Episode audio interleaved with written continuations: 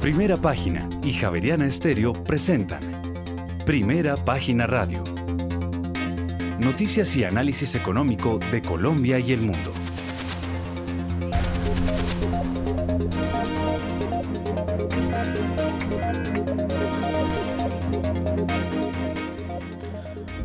Muy buenos días, son las 6 de la mañana y 3 minutos. Les damos la bienvenida a una nueva emisión de Primera Página Radio. En este inicio de semana, lunes 12 de diciembre del año 2022, tendremos todas las noticias y el análisis económico de Bogotá, Colombia y el mundo hasta pasadas las 8 de la mañana. Bajo la dirección de Héctor Mario Rodríguez y Héctor Hernández, hoy presentamos. Colombia cerrará el 2022 con 3.800 millones de dólares en desembolsos de multilaterales y bilaterales, contando el primer crédito con el Banco Centroamericano de integración económica. Y es que de acuerdo con los cálculos del Ministerio de Hacienda no hay necesidad de ahorrar recursos de la reforma tributaria en 2023. La adición presupuestal incluso será superior a 20 billones de pesos. Y los bancos comerciales y el Banco de la República fueron los mayores compradores de TES en noviembre de este año. Las corporaciones financieras las que más vendieron.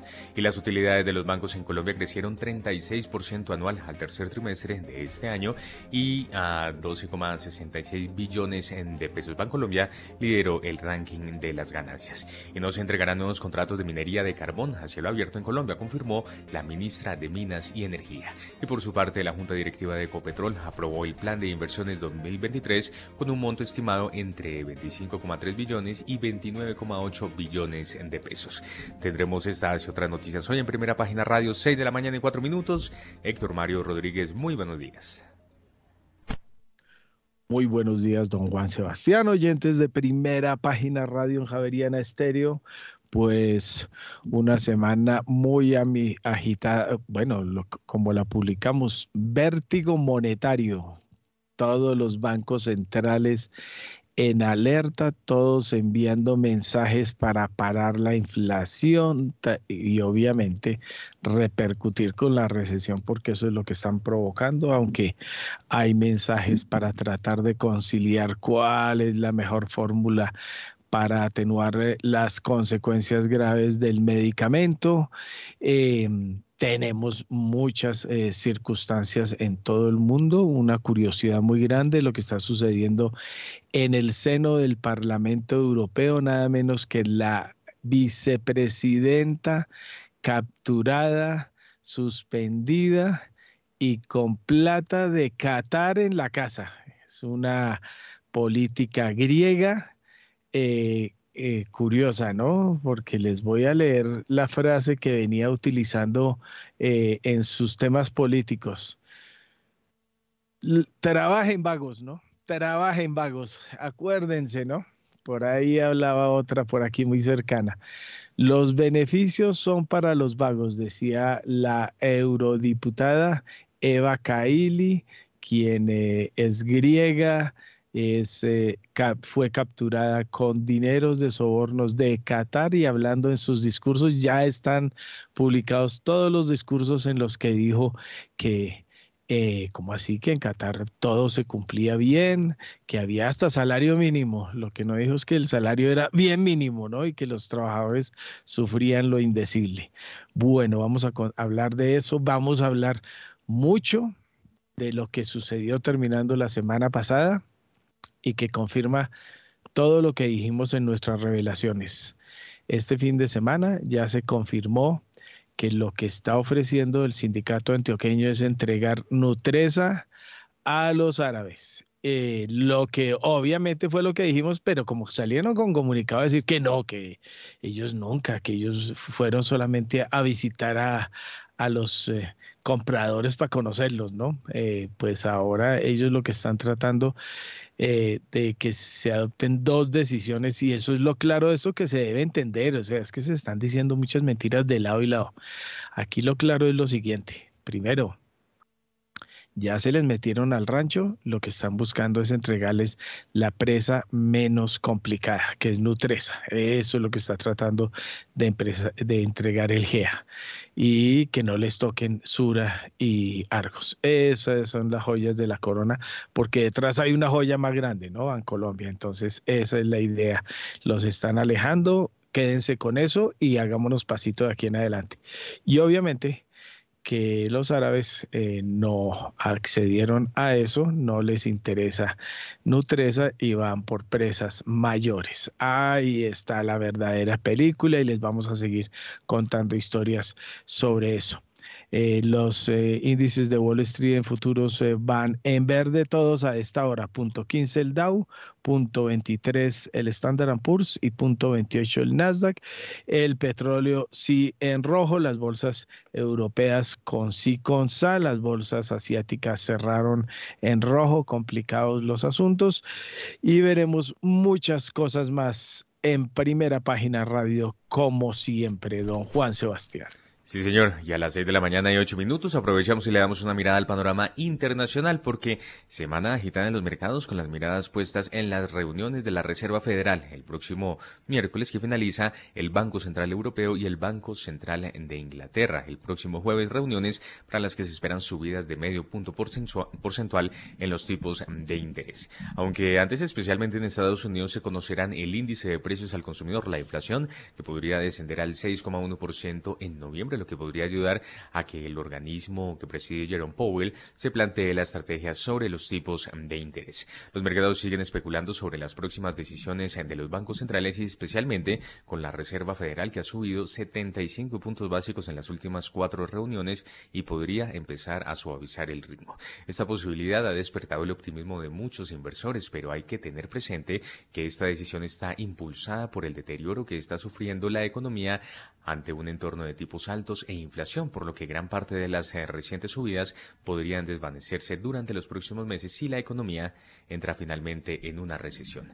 Janet Yellen, secretaria del Tesoro estadounidense, volvió a posicionarse en contra de la recesión afirma que está haciendo todo lo que está en su mano para evitar este escenario. En una entrevista con CBS News, Yellen habló sobre sus perspectivas para el próximo año y dijo, creo que la inflación será más baja, tengo muchas esperanzas de que el mercado laboral se mantenga saludable para que las personas puedan sentirse bien con sus finanzas y su situación económica. Y agregó, aprendimos con muchas eh, lecciones de la alta inflación que experimentamos en la década de 1970 y todos somos conscientes de que es vital que la inflación esté bajo control y no se vuelva endémica en nuestra economía y nos estamos asegurando de que eso no suceda. Mil gracias, don Juan Sebastián. Seis y diez minutos de la mañana. Ya estamos con la playa de completa de nuestros analistas. Catalina Tobón, Andrés Moreno, Diego Rodríguez, ya conectados a, a esta hora. Pues empecemos con las damas. Catalina Tobón, la gerente de estrategias e investigaciones económicas de Escandia, economista de la Universidad Javeriana, con especialización en finanzas del CESA Catalina, bienvenida a Primera Página Radio. Buenos días, Héctor Mario. Buenos días a los oyentes de Primera Página, a la mesa de trabajo, a los panelistas. ¿Cómo están? Pues por acá, como siempre, aguantando frío porque por aquí bueno, no, no está lloviendo tanto que eso ya es una gran ventaja. Catalina, ah, bueno, por aquí también ya está conectado don Julio César Herrera. Catalina, el mundo movido, volátil, como empezó el año, terminó el año, o me equivoco. Pues vamos a ver, Héctor Mario, porque pues noviembre fue un mes donde efectivamente eh, al conocerse el dato de pues la inflación de octubre, los mercados entraron en una, en una fiesta un poco de, de apetito por riesgo y mayor esperanza de digamos, de que la inflación y la nube de la estanflación pudiera estar paulatinamente abandonando eh, el panorama hacia adelante. Eh, en, en, diciembre, pues nos, dimos, pues nos dieron a conocer la semana pasada los datos de, de, la inflación al producto, de los precios al productor, que salieron un poquito por encima de la expectativa del mercado, pero también mostraron que ya empieza a haber ciertos descensos en, en, materia de inflación. Y esta semana pues es fundamental el dato y efectivamente pues si el dato sale en línea con lo que espera el mercado, la fiesta de apetito por riesgo podría continuar. Y pues obviamente esto va a depender de, del forward guidance de la Fed también, porque definitivamente la Fed eh, pues eh, digamos que ya nos ha dicho que va a seguir haciendo todo lo posible por contener las expectativas de inflación pero efectivamente, pues si ya los datos son mucho más constructivos, pues la política podría ser eh, menos agresiva y entonces eventualmente los mercados estaban esperando una tasa terminal mucho más hacia el 5.25, 5.5, pero si esa guía hacia el futuro de la Fed es un poco más bajita, pues efectivamente la fiesta del apetito por riesgo podría continuar al cierre del año.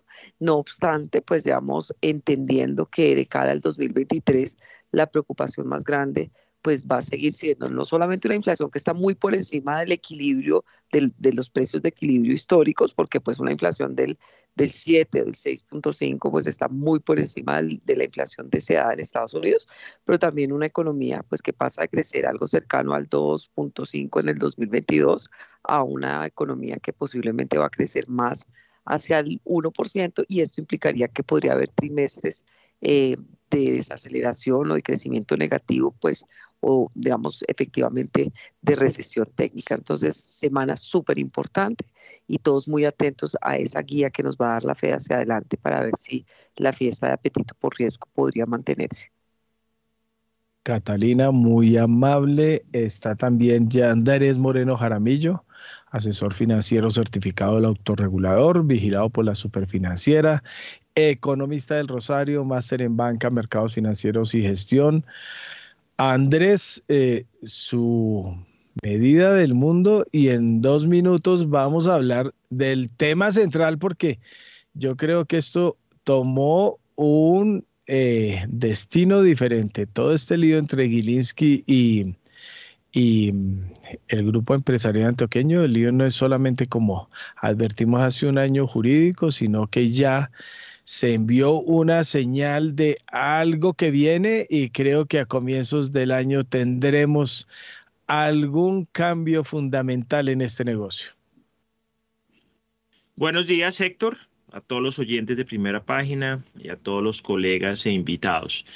Bueno, tenemos una semana de pasión, la habíamos ya anunciado antes y empieza mañana, martes 13 no es que sea un día de mala suerte, pero mañana escogieron publicar el dato de inflación de Estados Unidos. Y a partir de ese dato de mañana, que puede salir alto, pero ojalá no salga por encima de lo que el mercado espera, eh, vienen todos los movimientos de tasas de interés. Eh, la Fed sube el miércoles 14, el, el, 15 el Banco de Inglaterra, el 16 está el Banco de la República de Colombia, también el Banco Central Europeo, también pasará en Suiza, en Noruega, mejor dicho, esta semana todos los bancos dejan listas las baterías para terminar el año con las tasas de interés más altas posibles, enfrentando una posible eh, inflación que no ha sido fácil de controlar y una posible caída de la inflación para el próximo año y también caída del, del Producto Interno Bruto. Entonces, una semana que tendrá mucha volatilidad en las monedas, de la renta variable, no es una semana que va a ser tranquila, pero pues eh, que suba o que baje el mercado dependerá mucho inicialmente del dato de mañana. Entonces mañana martes 13 todos muy pendientes del dato de inflación y bueno, aquí en Colombia también estaremos pendientes si se da el rally de fin de año. Mil gracias. Eh, don Andrés Moreno también se encuentra ya con nosotros. Edgar Jiménez Méndez, contador público de la Nacional, especialista en finanzas de los Andes, actualmente es profesor de, la Universidad Jorge Tadeo Lozano y está al frente del laboratorio financiero. ¿Ya volvió, don Edgar? Muy buenos días. Sí, señor, ya, ya volvimos ya acá trabajando en la universidad en Bogotá. Bueno, pues adelante, ¿cómo está viendo el mundo a esta hora?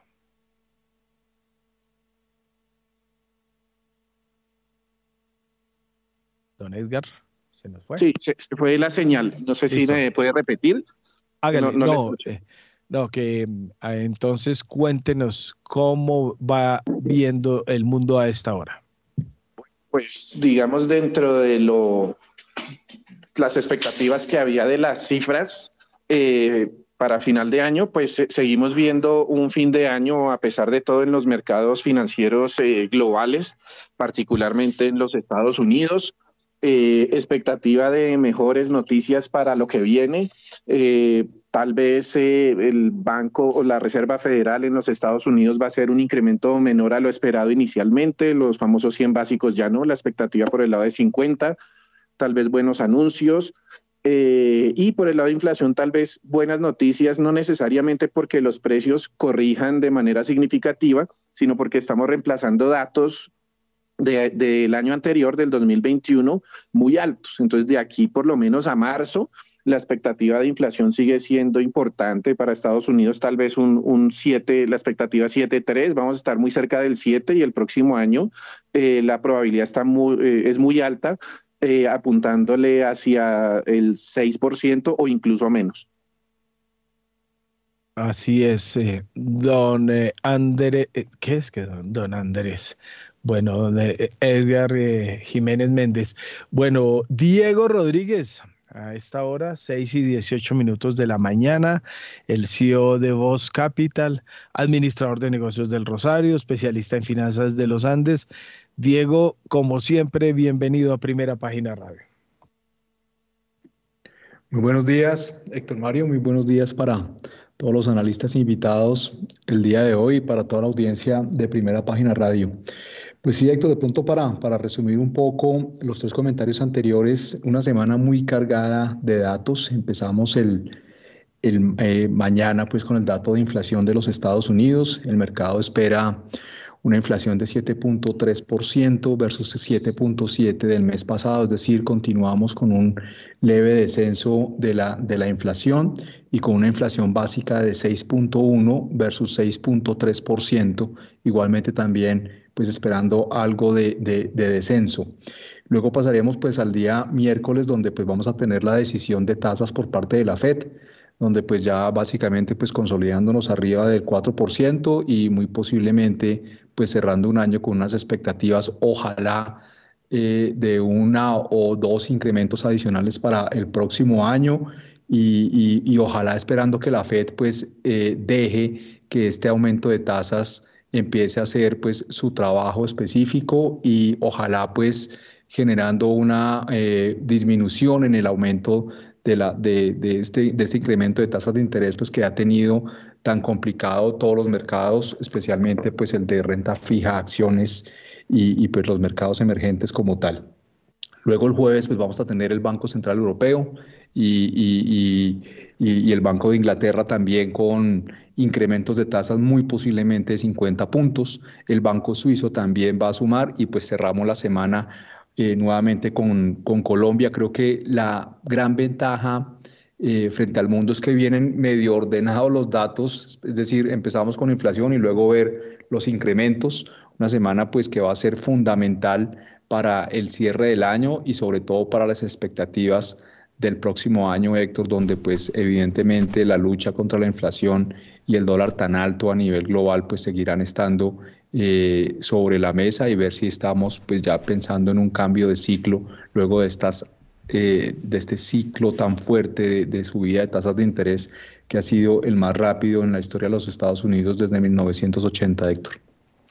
Muy bien, gracias Diego. 6 de la mañana y 21 minutos. Y por otra parte, el petróleo vuelve a caer a medida que la economía débil supera los riesgos de suministro. Los precios que se resisten por los problemas en oleoductos y por la incertidumbre de la amenaza de Rusia de reducir la producción. Esto en represalia por un límite de precio occidental para sus exportaciones.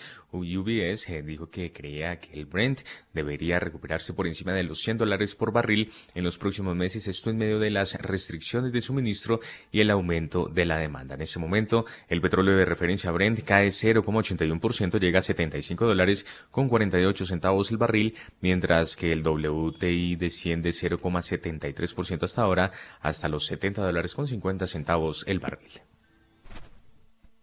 Mil gracias, don Juan Sebastián. 6 y 22 minutos, Julio César Herrera ya se encuentra con nosotros, el CEO de G Energy Group. Eh, Julio César, rojito, rojito, rojito desde la semana pasada, eh, pero ya vi hoy por ahí, ¿quién fue el que lo dijo? Espera aquí, lo miro, que ya alguien habló de que esperaba eh, petróleo por encima de los UBS, 100 dólares creo que el Bren debería recuperarse por encima de los 100 dólares por barril en los próximos meses en medio de las restricciones de suministro y el aumento de la demanda, dice el Banco Suizo. Julio César, bienvenido como siempre. Muy buenos días, Héctor Mario. Buenos días a la mesa de trabajo, los compañeros analistas y los apreciados oyentes de primera página. Yo también creo que deberíamos estar y vamos rumbo hacia una recuperación de, precios de Bren y WTI. Eh, no es lógico lo que está pasando en los mercados desde el punto de vista de fundamentales, pero está pasando. Y yo me pregunto, bueno, ¿por qué esa descolgada tan fuerte del, del Bren? a un 75 y hay quienes dicen que podríamos estar por debajo. Y yo ese realmente a, a un pánico que hay, de temores de que la demanda eh, cuando entremos en enero y en los meses que vienen esté mucho más débil de lo que vemos ahorita. Eh, es percepción, no hay datos fuertes y eso llevó a que los traders, que son unos señores muy importantes en todo este proceso, pues han salido a vender muchas posiciones futuras y han llevado el mercado a, ese punto.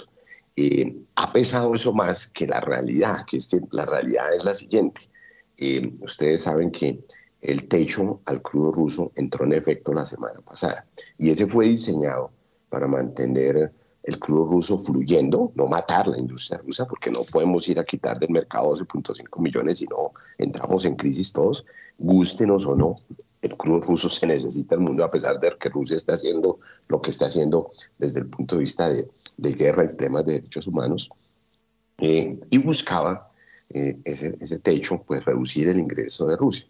Eh, también ese, ese, ese diseño de ese techo, pues uno lo mira y en el papel que fue diseñado por el G7 y la Unión Europea funciona bien. Pero de nuevo, los mercados en la práctica son muy complejos.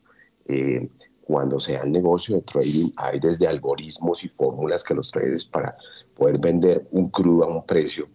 Eh, y, los, y las cosas no son tan sencillas como que pues, tenemos un precio de crudo entonces yo fijo ese precio. Muchas veces se vende un, un barco, un cargamento de crudo y usted solo sabe el precio final dos meses después del momento de la venta. Entonces, e, es un mercado muy complejo y ha probado no estar funcionando, funcionó muy bonito en el papel, porque lo que yo creo que el G7 y la Unión Europea hizo no involucrar mucho a los traders, y hay quienes, eh, uno conversando con los traders importantes del mundo, saben que no pidieron el input de ellos, y hay una confusión en el mercado muy grande, porque digo que hay una confusión que ha llevado a que pues lleva a la preocupación de los traders y esto no ayuda, o sea, el momento de caos que una vez se desenreda esto, por eso es un argumento que tenemos que ir al alza, porque hay una cantidad de buques parqueados eh, frente a Turquía, Florida, Turquía decidió, en adición a los requerimientos del G7 y de la Unión Europea, pedir una póliza adicional de seguros. Uno cuando transporta crudo tiene que tener una póliza. Llega a pasar algo con ese crudo, tiene que estar protegido. Ellos eh, hicieron eso. Luego el mercado está reprimido. Luego no es que haya mucho crudo en el mercado. De otro lado, el embargo está en efecto. Son dos cosas las que pasaron. Una cosa es el techo y otro el embargo. El embargo lo que hace es restringe a Rusia de usar eh, buques, infraestructura del sistema financiero eh, de la Unión Europea y en adición le ponen el techo, o sea que con esos, ese cuello botellano que Rusia se ha sometido, nosotros deberíamos tener ahorita unos precios mucho, mucho más altos. Y funciona de esta manera, o sea, no es que se le esté diciendo no al crudo ruso. la Unión Europea y el G7 le dijeron, mire, usted puede comercializar con nosotros crudo, siempre y cuando lo venda máximo 60 dólares por barril, eh, no tenemos problema. Si usted sale a venderlo como lo ha hecho a China y a otros países asiáticos por encima en un mercado eh, casi negro, pues es otra historia, pero es una manera de tenerlo en los mercados y hacerlo. La cosa no ha funcionado tan bien porque es más complejo desde el punto de vista de pólizas y logística. Entonces ese aspecto lleva a que tenemos ahorita un cuello botella muy grande, el tema del embargo funcionó en el papel, pero no está funcionando en la práctica, no hay suficiente crudo en el mercado pero pesa más esa preocupación económica de hacia dónde vamos, que yo creo que se va a aliviar eh, en los meses a, venir. Eh, hubo otro evento, y cierro eh, rápidamente, Héctor Mario, para hablar de eso, que nos lleva a pensar de que las cosas deberían estar mucho más altas. Hay un oleoducto que se llama, que fue famoso a principios de el inicio de este gobierno en los Estados Unidos es el, el Keystone Pipeline. Es un oleoducto que es de 2.687 millas. Eh, juega un rol de conectar Alberta, Canadá, eh, crudos pesados, con las refinerías de Illinois, Oklahoma, Texas. Eh, mueve crudos pesados desde esa parte de Canadá hasta el Golfo de México. tuvo un derrame la semana pasada, más o menos 14 mil barriles de crudos que se fueron en una quebrada, no han podido encontrar la causa. Eh, eso afectó los mercados, o sea, nuevo, menos crudo, no hay suficiente crudo en el mercado, deberíamos estar, pero no está pasando porque son mayores los temores que han llevado a esta vendetta de posiciones. Eh, este es el oleoducto que, si ustedes recuerdan, cuando lo, Joe Biden lo primero que hizo fue parar un tramo, tan pronto lo nombraron eh, presidente. Esto tiene una capacidad más o menos de 600 mil barriles al día de transportar crudo eso y pues aún no se sabe cuándo se va a restaurar, pero eso ha llevado a un apretón en el suministro. Y si uno mira, eh, no hay exceso de oferta, todo lo contrario, pero está pesando más ese temor. Los mercados funcionan basado en percepción y esa es la explicación que uno le puede dar a alguien ahorita. ¿Cómo es posible o dónde está el 100 que ustedes decían que íbamos a tener en diciembre?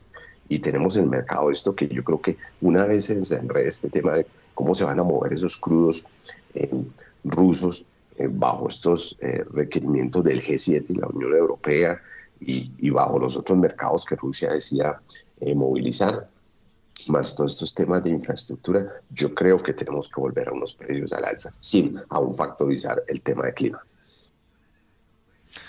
Muy bien, ya son las 7 de la mañana y 29 minutos y vamos a revisar cómo andan las bolsas en el mundo, pero antes una recomendación porque Pay, el fondo de inversión inmobiliaria líder en Colombia, fue estructurado hace 15 años por un equipo experto financiero que desarrolló en el país una categoría de inversión alternativa que conectó el mundo inmobiliario con las inversiones en el mercado de capitales. Esto le permite a los inversionistas exponerse a la solidez y estabilidad de los activos inmobiliarios con la liquidez y las fluctuaciones propias del mercado de capitales. Conozca más sobre Pay en la página web www.pay.com.co 6 y 30. En primera página radio, las bolsas del mundo. 6 de la mañana y 30 minutos y las bolsas de Asia cerraron en rojo ante la inquietud de que la Fed mantenga agresivas alzas de tipos de interés, unas subidas que están impactando en las economías ante el encarecimiento de los préstamos de empresas y particulares. Las pérdidas eh, fueron no obstante limitadas, dado que los inversores optaron por la contención de cara a la celebración de la reunión sobre política monetaria de la Reserva Federal entre el martes y el miércoles de esta semana. El níquel de la bolsa de Tokio bajó 0,21%, el selectivo más amplio, el Perdió 0,22%. El índice de referencia de la bolsa de Shanghái ganó hoy 0,87% y el parque de Shenzhen retrocedió 0,89%. El índice de referencia de la bolsa de Hong Kong, el Hang Seng, cerró hoy con ganancias del 2,32%. El principal indicador de la bolsa de Seúl, el Kospi, cayó 0,67%, mientras que el índice de valores tecnológicos Kosdaq descendió 0,59%. Por su parte, los inversores europeos adoptan dosis extra de cautela en una semana plagada de decisiones claves. El ánimo sigue muy precavido de cara a la publicación mañana martes del índice de precios al consumidor, la inflación estadounidense de noviembre. El dato puede ser crucial para lo que decida el Comité Federal de Mercado Abierto de la Fed, que este mismo martes iniciará su reunión mensual de dos días con dudas sobre si desacelerará o no el ritmo de subida de tipos que ha venido ejecutando en los últimos meses para enfriar la inflación. El IBEX 35 de la Bolsa de Madrid cede 0,6%, el DAX de Frankfurt se deja 0,52%, el CAC 40 de París 0,51%, mientras que el FTSE de la Bolsa de Milán desciende 0,32%. Finalmente, el FTSE de Londres también abría en rojo y perdía 0,21%. 6 de la mañana y 32 minutos. Las bolsas latinoamericanas en primera página radio. Wall Street cerró el pasado viernes con pérdidas tras conocerse el aumento de los precios de producción de Estados Unidos en noviembre del 0,3%. Hubo caídas del 0,9% para el Dow Jones, del 0,73% para el Standard Poor's 500 y del 0,7% para el Nasdaq 100. La Bolsa de Comercio de Buenos Aires no operó por por puentes tras el feriado del Día de la Virgen. El índice Ibovespa de la Bolsa de Valores de Sao Paulo avanzó 0,37%. El índice de precios y cotizaciones de la Bolsa Mexicana de Valores cayó 1,14% y el índice MSCI Colcap de la Bolsa de Valores de Colombia ganó 0,57%. El índice IPSA de la Bolsa de Santiago de Chile perdió 0,20% y la Bolsa de Valores de Lima no operó por feriado tras el Día de la Inmaculada Concepción. Y justamente allí, en Perú, la presidenta Dina Boluarte anunció que presentará un proyecto de ley al Parlamento para adelantar las elecciones presidenciales para 2024. Este es un informe de Radio Francia Internacional. He decidido asumir la iniciativa para lograr un acuerdo con el Congreso de la República para adelantar las elecciones generales para el mes de abril del 2024. En los próximos días remitiré al Congreso un proyecto de ley de adelanto de las elecciones generales para ser consensuado con las fuerzas políticas representadas en el Parlamento. Y para entender mejor el contexto de esta propuesta, vamos directamente a Lima con nuestro corresponsal Carlos Noriega. En medio de protestas en diferentes regiones del país, que este domingo dejaron dos muertos y decenas de heridos, la presidenta Dina Boluarte, que asumió el miércoles, anunció el adelanto de las elecciones para la presidencia y el Congreso. Lo hizo en un mensaje poco después de la medianoche del domingo. Con esta decisión, las elecciones se deben realizar en abril de 2024 con lo que Boluarte acorta su mandato en dos años. Esto debe ser aprobado por el Congreso. El adelanto de las elecciones es la demanda central de las protestas que estallaron luego que el expresidente Pedro Castillo fue destituido por el Congreso el pasado miércoles por intentar cerrar el Parlamento.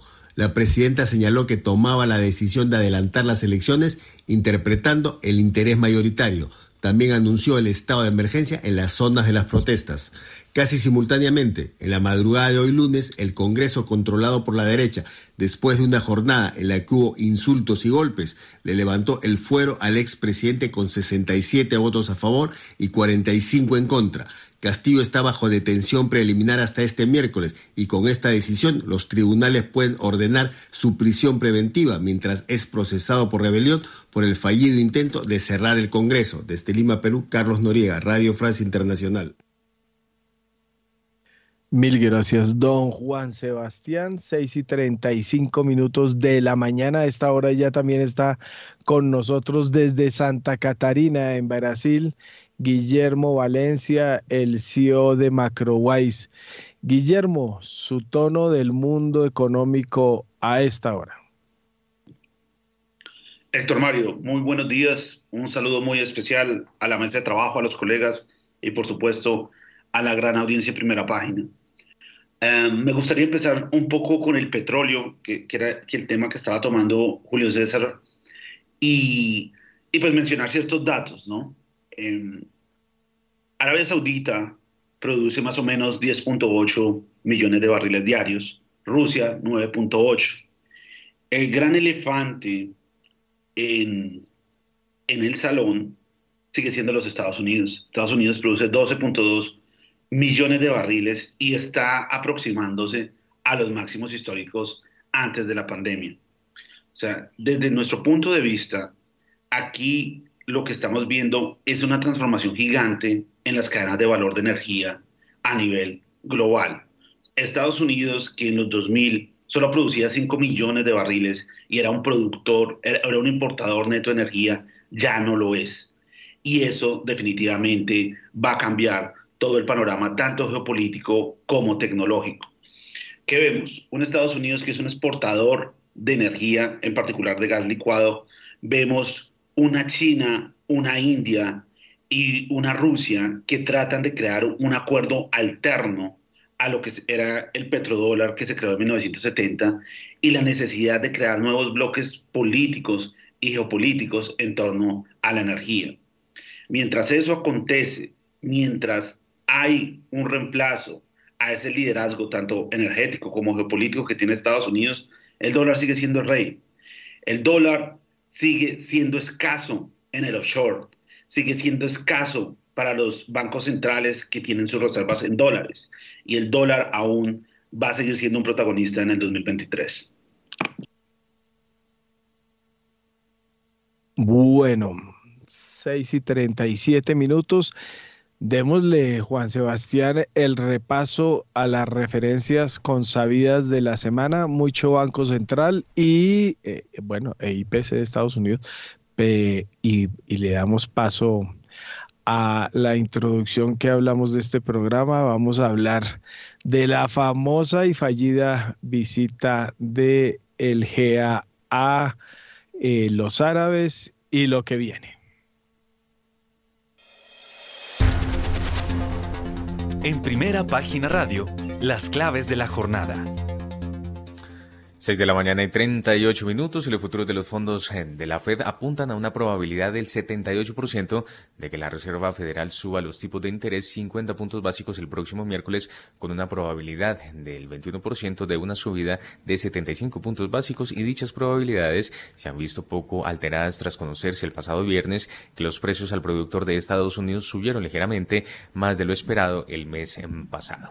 El presidente de la Fed, Jerome Powell, ofrecerá su última rueda de prensa del año tras indicar recientemente que podría haber llegado el momento de desacelerar el ritmo de subida de tipos de interés. Además, los economistas creen que la tasa anual de inflación se desacelerará hasta el 7,3% frente al 7,7% del mes pasado. Además, los mercados bursátiles se preparan para la doble dosis de datos del IPC y la decisión de la Reserva Federal. El último repunte del S&P 500 se estancó la semana pasada ya que unos datos eh, del IPP más elevados de lo esperado han avivado la preocupación en torno a que la Fed tenga que mantener los tipos de interés más elevados durante más tiempo, lo que podría provocar una recesión. Además, es poco probable que el deterioro de las previsiones económicas impida al Banco Central de Inglaterra subir los tipos en 50 puntos básicos hasta el 3,5%, que sería su cota más alta desde 2008 cuando se reúna el próximo jueves. El Reino Unido publicará este miércoles los datos del IPC de noviembre que podrían mostrar que la inflación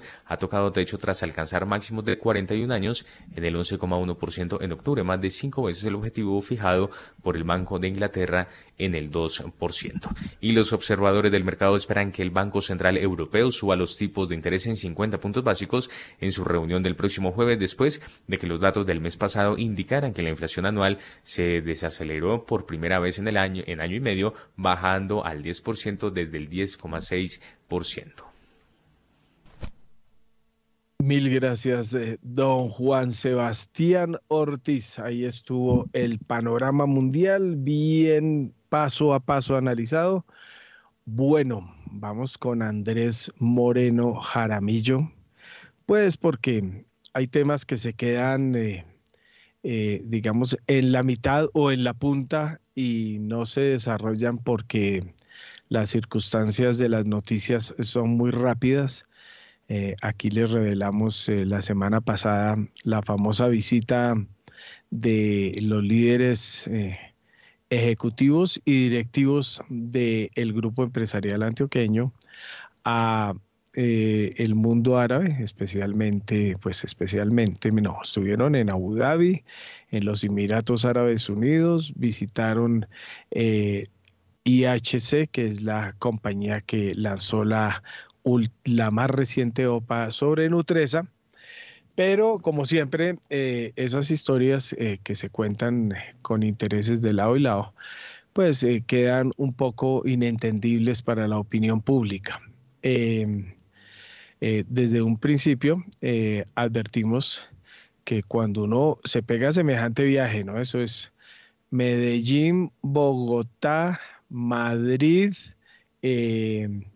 Abu Dhabi eh, rápidamente y regreso muy rápido también, eh, además con un error porque eh, fueron y pidieron quedarse en Four Seasons y la cadena Four Seasons está atada en Colombia a la familia Gilinski. Entonces eso es como decirles, oiga, aquí estamos. Eso fue parte de un pequeño error, luego cambiaron de hotel, ya incluso supimos eh, que el, hotel al que cambiaron rápidamente después de darse cuenta que habían marcado el camino fue irse para otro hotel. Aquí les tengo el nombre. Ah, el San Reyes.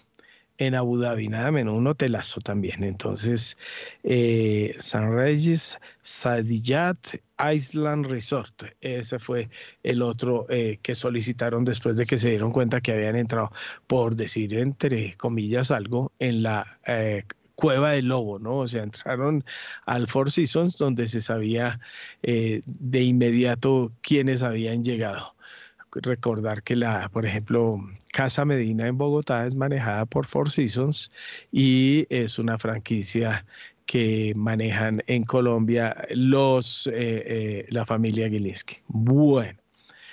Eh, lo segundo era explicar o no la ida. La ida es que se dijo inicialmente que era que habían pedido considerar la OPA. No necesariamente era la OPA, eh, pues porque obviamente que la OPA ya había sido eh, declarada desierta eh, y no iba a haber nueva OPA por el mismo anuncio de los árabes, ¿no? Ellos no iban a realizar ninguna nueva OPA ni se podía esperar nuevo precio que sería incluso la propuesta sugerida. lo cierto es que lo que debe determinarse es qué va a pasar. Eh, esta es una jugada de estrategia, obviamente, del, grupo empresarial antoqueño, eh, tratando de entregar el eh, peón en la jugada que hemos dicho de ajedrez desde el comienzo, sacrificio de peón para que no se coman a la reina. Esa sería la jugada que suena feito, pero es más o menos la historia. la historia es que quieren alejar a los árabes de Sura, en donde ya tienen con Gilinski un control bastante grande y lo mismo pasaría con el resto del grupo empresarial antioqueño. Entonces, eh, eh, se, se creería que con eso se cierra el negocio y listo, y todos contentos y así, pero así no es la cosa. Así no es la cosa porque desde un comienzo hemos advertido, el grupo Gilinski va por una cosa mayor, el Bancolombia. Segundo, ya tiene un poder eh, muy importante en el Grupo Sura, que también es un alfil de la corona del Grupo Empresarial Antioqueño. Y el sacrificio podría ser el Grupo Nutresa, que es lo que en verdad menos interesa en medio de esto, aunque puede ser un activo valioso para negociar. Lo que ahí se inicia es una negociación para ver qué activos se van a repartir, como lo dijimos desde un comienzo, desde hace un año, esto iba a terminar en acusaciones, en líos jurídicos, en presiones y finalmente en sentarse en una mesa para ver cómo se reparten, entre comillas, y diríamos eh, de forma fea, cómo nos repartimos la marrana. Y eso es lo que va a terminar sucediendo. Eh, si hay acuerdo, si no hay acuerdo, obviamente todo esto va a ir de aquí a marzo en una decisión que se espera de la Superintendencia de Sociedades, si hay enroque eh, más fuerte o desenroque si se decide que hay grupo empresarial. Es decir, vienen muchas circunstancias y aquí, obviamente, que en lo último que se está pensando por todas las partes es en los accionistas minoritarios. Entonces, ese embeleco de seguir contando la historia de que va a haber una nueva OPA y que viene dinero y que ilusionense y todas esas cosas, no, este es un arreglo que tiene que hacerse en una guerra que es de unas repercusiones corporativas, financieras y de orgullo propio muy grande y que vuelve a una puja de 30 años contados de, entre dos grupos financieros que obviamente no se quieren ni poquito. Entonces, esa es la historia. Don Andrés Moreno Jaramillo, bueno, usted vio, usted me envió un artículo que publicó Semana diciendo que el colombiano había dicho que estaban dispuestos a entregar Nutresa. Pues yo no le veo la novedad al colombiano que se ha convertido obviamente en el vocero oficial de, del grupo empresarial antioqueño. Eh, no veo la novedad cuando eso fue lo que dijimos desde el comienzo y a eso habían ido los eh, directivos y ejecutivos y, em, eh, accionistas del grupo empresarial antioqueño a Emiratos Árabes Unidos. Bueno, Héctor, no sé si usted recuerda en el año 2005, cuando Bavaria iba a ser comprada por Sam Miller, unos pocos días antes de que se anunciara el negocio, Bavaria negó una y otra vez que hubiera algún tipo de intención y que fueran a vender la compañía, porque pues era una empresa muy querida por los colombianos, mucho trabajador, y lo negaron. Y, no solamente negaron que, que hubiera algún acercamiento, porque pueden haber dicho, no, Bavaria siempre ha tenido eh, proponentes, sino que dijeron, no, no hay nada. Y a los dos o tres días, toma tu negocio, se vendió Bavaria. Pues está bien que se, que se maneje eso con confidencialidad, con reserva. Al final lo importante es que el mercado se vea beneficiado y que los accionistas minoritarios que le han puesto el pecho a esto durante décadas se vean beneficiados. Acá siempre dijimos que uno no entendía cómo no, era, no iban a vender Nutresa a 73 mil pesos, cuando ellos mismos, los propios analistas económicos del grupo GEA decían que era un precio sobrevalorado a lo que realmente valdría la compañía. Una compañía que hace un año valía 21 mil pesos, ya le están ofreciendo más del triple. Y eso precisamente es negando eh, lo, lo, que siempre colocan, el valor a los inversionistas, que el accionista minoritario, que el gobierno corporativo, que venga e invierta. Sí, pero pues realmente todo lo maneja un control político y regional que busca sus propios intereses y no el bien de la compañía. Aquí avisamos hasta la saciedad que esos 13 billones de pesos que le entrarían a Grupo Sur en un escenario de tasas de interés tan altas y de posibles de recesión y incertidumbre política, pues, ¿cómo lo iban a negar? pero pues ahí estuvieron los pesos pesados diciendo que no. Obviamente, pues hay otro tipo de intereses más que el negocio de, el negocio de darle valor a, las compañías. Entonces, empieza el viaje, eh, yo no sé qué venga, pero independientemente de que lleguen a hacer un acuerdo, de que den Nutresa a buen precio, de que el otro año haya otro escenario donde, donde el GEA se desenroque, a ellos mismos les sirve desenrocarse, ellos saben que es un problema, lo que no les gusta es quien el que lo va a hacer, pero es que tampoco hay más. O sea, ellos no tienen ofertas de 5 o 10 empresarios. O sea, no, no, no hay nadie más. Eh, al, final les va a tocar igual hacer una OPA. Cualquier transacción que haya eh, entre los árabes, secreta, privada, en el extranjero, y que requiera una, un cambio accionario del, más del 25% de las acciones en circulación de la empresa, que es más lo que tiene GEA, tiene que haber una OPA obligatoria para recoger a esos minoritarios ordinarios. Y que adicionalmente, si le entra una caja importante a las compañías como Grupo Sura Grupo, o Grupo Argos, pues también los accionistas preferenciales que han sido tan ignorados en todo este proceso, em, también sean beneficiados porque pues es una caja que le entra a la compañía, pueden hacer, pueden recoger Bancolombia si quieren. O sea, aquí sí, Grupo Sura vende Nutresa al otro día, tiene la plata para hacer una OPA en Bancolombia y recoger la acción de la bolsa. Lo, mismo Grupo Argos, pueden hacer, pagar deudas, eh, expandirse, mejor dicho, quedan unas compañías muy sólidas y eso pues le beneficia al mercado de capitales. Entonces, obviamente es una novela que hemos hablado, ya se metieron con jueces, abogados, ya están eh, en un tema hartísimo que no tiene nada, que ver con el tema bursátil em, que hay, pero eh, la verdad entonces sí se abre una esperanza para que en algún momento la transacción que se quiere dar cede y ojalá los accionistas minoritarios del mercado vean utilidades, vean liquidez, este mercado vuelva y, se den cuenta que, que, acá hay un mercado abierto, que pueden llegar inversionistas extranjeros y, que, y que es lo que trata la bolsa. Uno se enlista en la bolsa precisamente para que hayan estos tipos de negocios. Entonces, bueno, vamos a ver la sorpresa. Ojalá realmente Nutresa, creo que a estos precios que ofrecieron, funciona. Vamos a ver cuál es la siguiente estrategia eh, de la familia Gilinski y los árabes. Mil gracias, don Andrés Moreno. Bueno, Diego Rodríguez, ¿cómo ha mirado el asunto? Héctor, quisiera en mi comentario resaltar eh, y, y, valerme de un excelente artículo exclusivo para primera página y escrito por Camilo Ramírez, que sería interesante verlo esta, esta semana en el programa. Y, Camilo hizo un artículo bien interesante basado pues, en su experiencia de, de, todo lo que tiene que ver con gobierno corporativo y, y, manejo de los, de los negocios, temas tributarios. Y básicamente arranca eh, empezando con la, creo yo, una de las bases importantes de este problema y es que las, el incentivo principal, a diferencia de otras partes del mundo, en Colombia las empresas para acudir a la bolsa no lo hacen necesariamente para buscar capital, sino lo hacían básicamente para lograr tener unos beneficios tributarios que cada vez son menos existentes.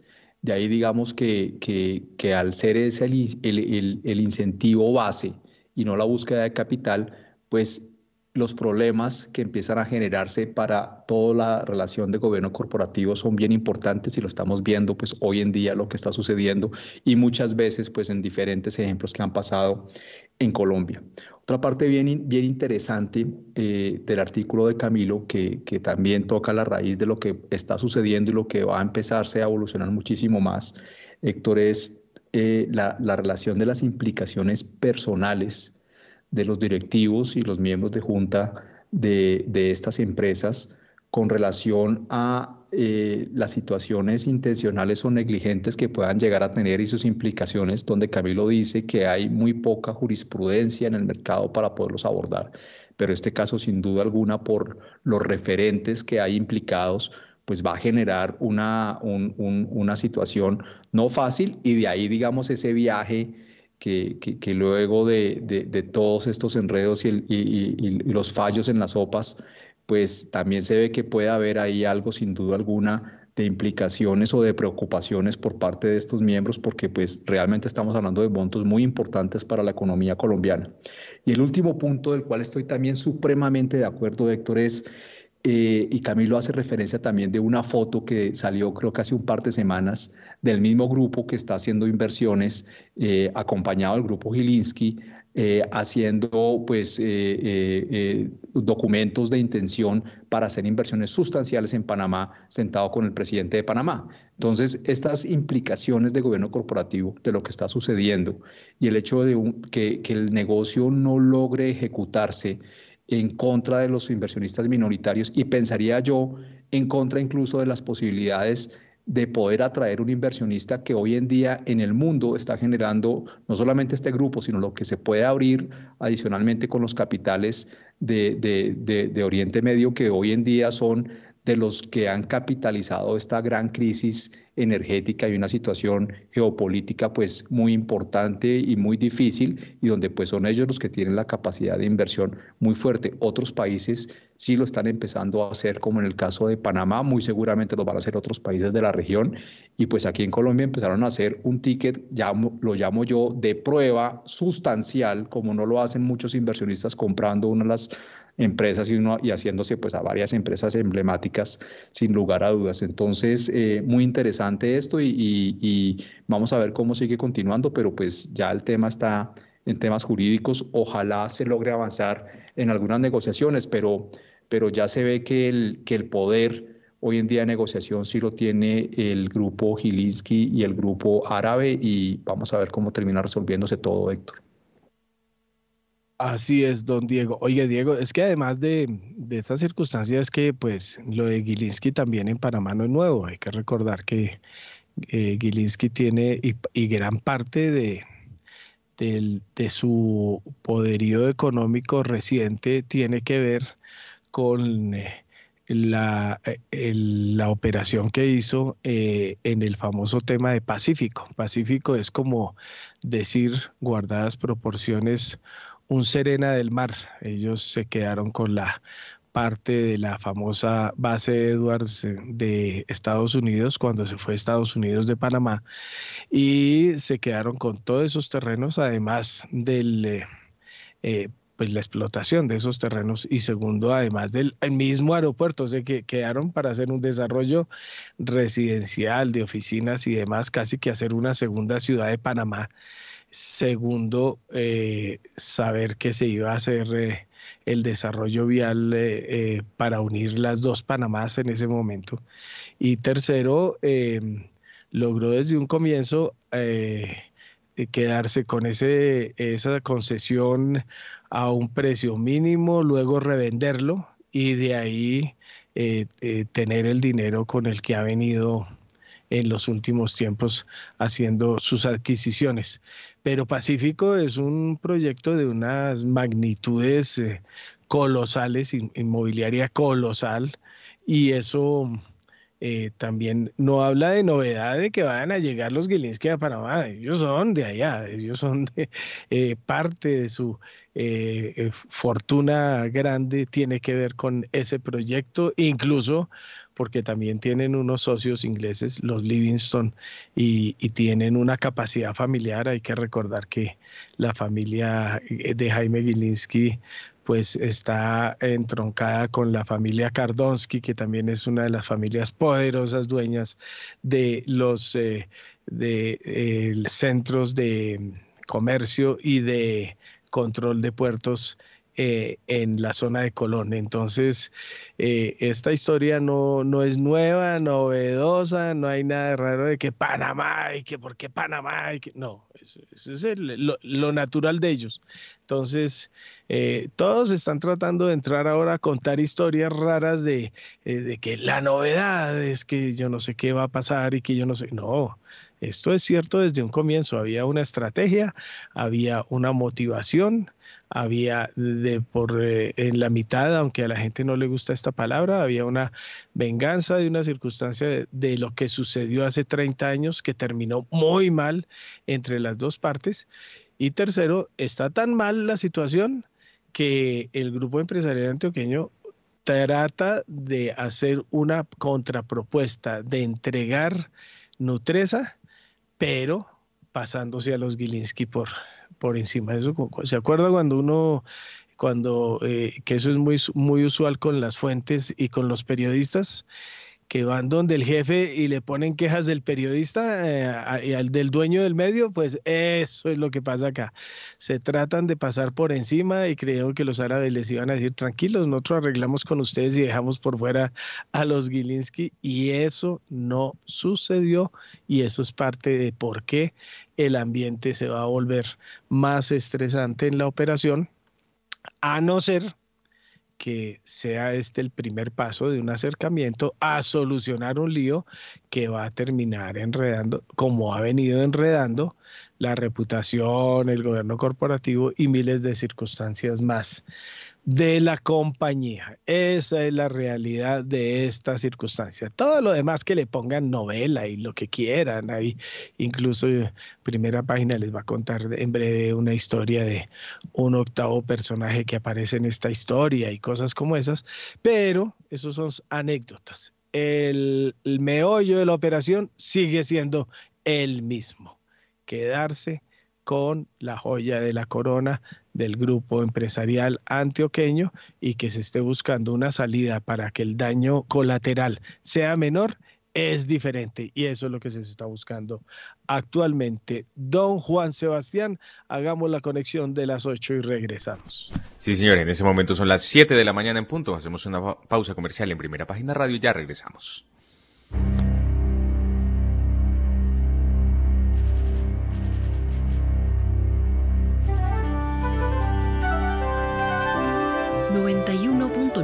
Javeriana Estéreo, Bogotá.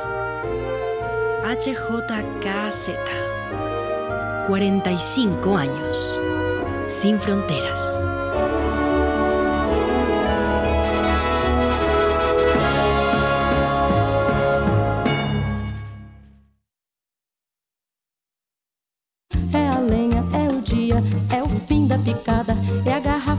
Brasil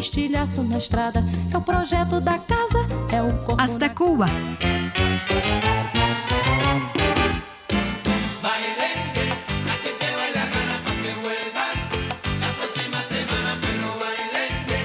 Javeriana Estéreo. Sin fronteras.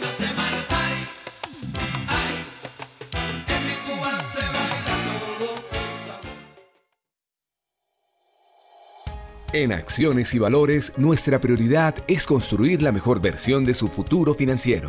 Por ello, creamos soluciones para cada uno de sus objetivos. Descubra nuevas formas de ahorrar y simplifique todo desde el celular a través de inversiones digitales desde un peso. Genere rentabilidad y a la vez impacto positivo en el mundo con inversiones responsables. Construya su plan de inversión personalizado con asesoría exclusiva y especializada Optimice el manejo de recursos de su empresa por medio de soluciones de tesorería. Realice envíos y pagos internacionales seguros de la mano de nuestro aliado Western Union. Es momento de crear metas juntos. Conozca la mejor forma de hacerlo. Contáctenos en www.axivalores.com o al WhatsApp 323-236-5222. Vigilado y regulado por la Superintendencia Financiera de Colombia.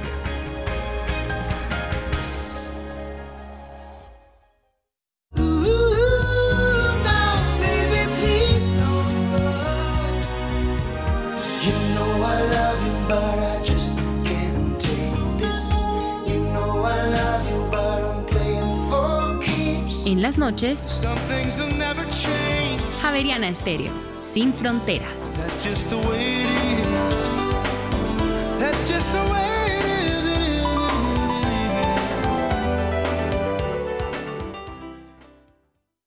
Javeriana Estéreo, sin fronteras.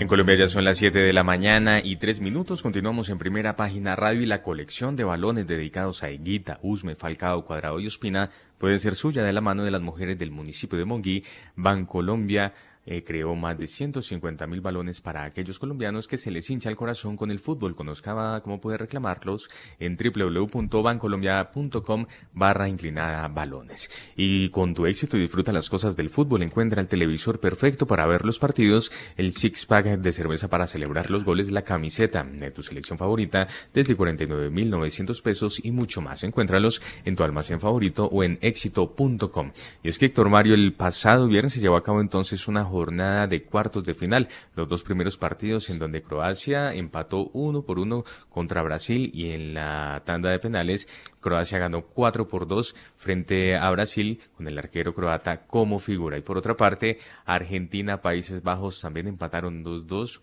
Un muy buen partido, los partidos más atractivos que había hasta el momento de este mundial. 2 por 2 empataron y en la ronda de penales el Divo Martínez se lució 4 por 3. Ganó Argentina y clasificó a la siguiente ronda. Y sorpresa el sábado porque Marruecos se enfrentaba a Portugal y contra todos los pronósticos Marruecos venció 1 por 0 a Portugal y Cristiano Ronaldo se retiró ya de este mundial, su último mundial, eliminado entonces Portugal y también Inglaterra, Francia, un partido que estuvo mucho mejor en el segundo tiempo. Francia venció 2 por 1 a Inglaterra. Mañana Héctor Mario se estará enfrentando a Argentina frente a Croacia sobre las 2 mm, de la tarde en la primera, en el primer partido de las semifinales. Y por otra parte, el próximo miércoles Francia estará enfrentando a Marruecos. Recordemos que el tercer lugar será, se jugará el próximo sábado y la gran final será el próximo domingo 18 de diciembre.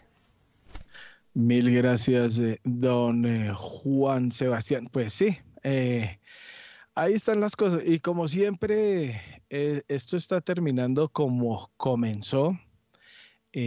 nosotros les contamos aquí una historia que hay mucha gente cree que esos son inventos de uno.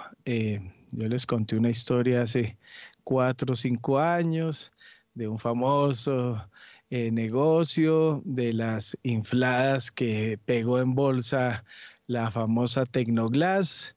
Dijo que iba a construir Lisoil eh, o Lusoil, como se llame, creo que es Lusoil, la ciudad, una ciudad enteramente creada para el Mundial de Qatar. Eh, y por allá se perdieron 13 millones de dólares de Tecnoglass, ¿no? O sea, no sé a, qué, a, dónde fueron a dar, pero en el balance de Tecnoglass apareció un roto de 13 millones de dólares por haber participado en eso. La Superintendencia Financiera de Colombia exigió en tres ocasiones consecutivas a Tecnoglass que aclarara las informaciones que dio primera página, si eran ciertas o no. Dijo siempre que era falso, pues resultó que en el balance y en el informe a los inversionistas dijo que tuvo un contrato, que pagó 13 millones de dólares por algo que no hizo, bueno, y que eh, finalmente no hizo el, el desarrollo que iba a lanzar a Tecnoglass a la élite mundial, eh, lo que obviamente no resultó cierto. Pues ahora se está conociendo todo esto. ¿A dónde va mi historia, don Juan Sebastián? ¿Qué es lo que cuentan hoy?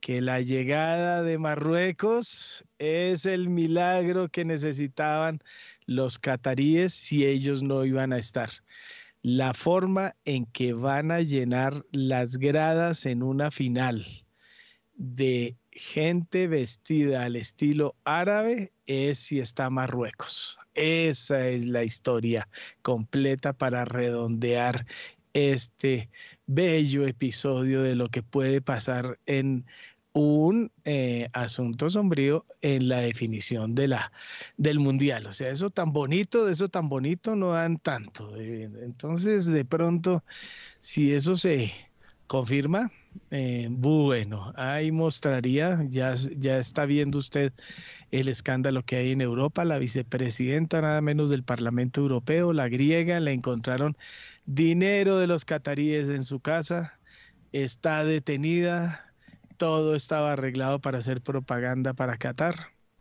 y la forma en que la final del mundial tenga eh, gente árabe de blanco totalmente en un estadio es si Marruecos llega a la final. Así está pintada la historia y así está imaginada. Y, y fuera de eso, peguémosle al, al bobo de, Messi y todo lo otro, ¿no? Porque, ay, esto se está enredando muy complicado el asunto, como siempre suele suceder, va a terminar aburrido. Oiga, Andrés, usted que lo he visto muy ferviente seguidor de todo, ¿usted se come el cuento de que esto se define solo futbolísticamente o hay algo extrafutbolístico detrás de todo esto?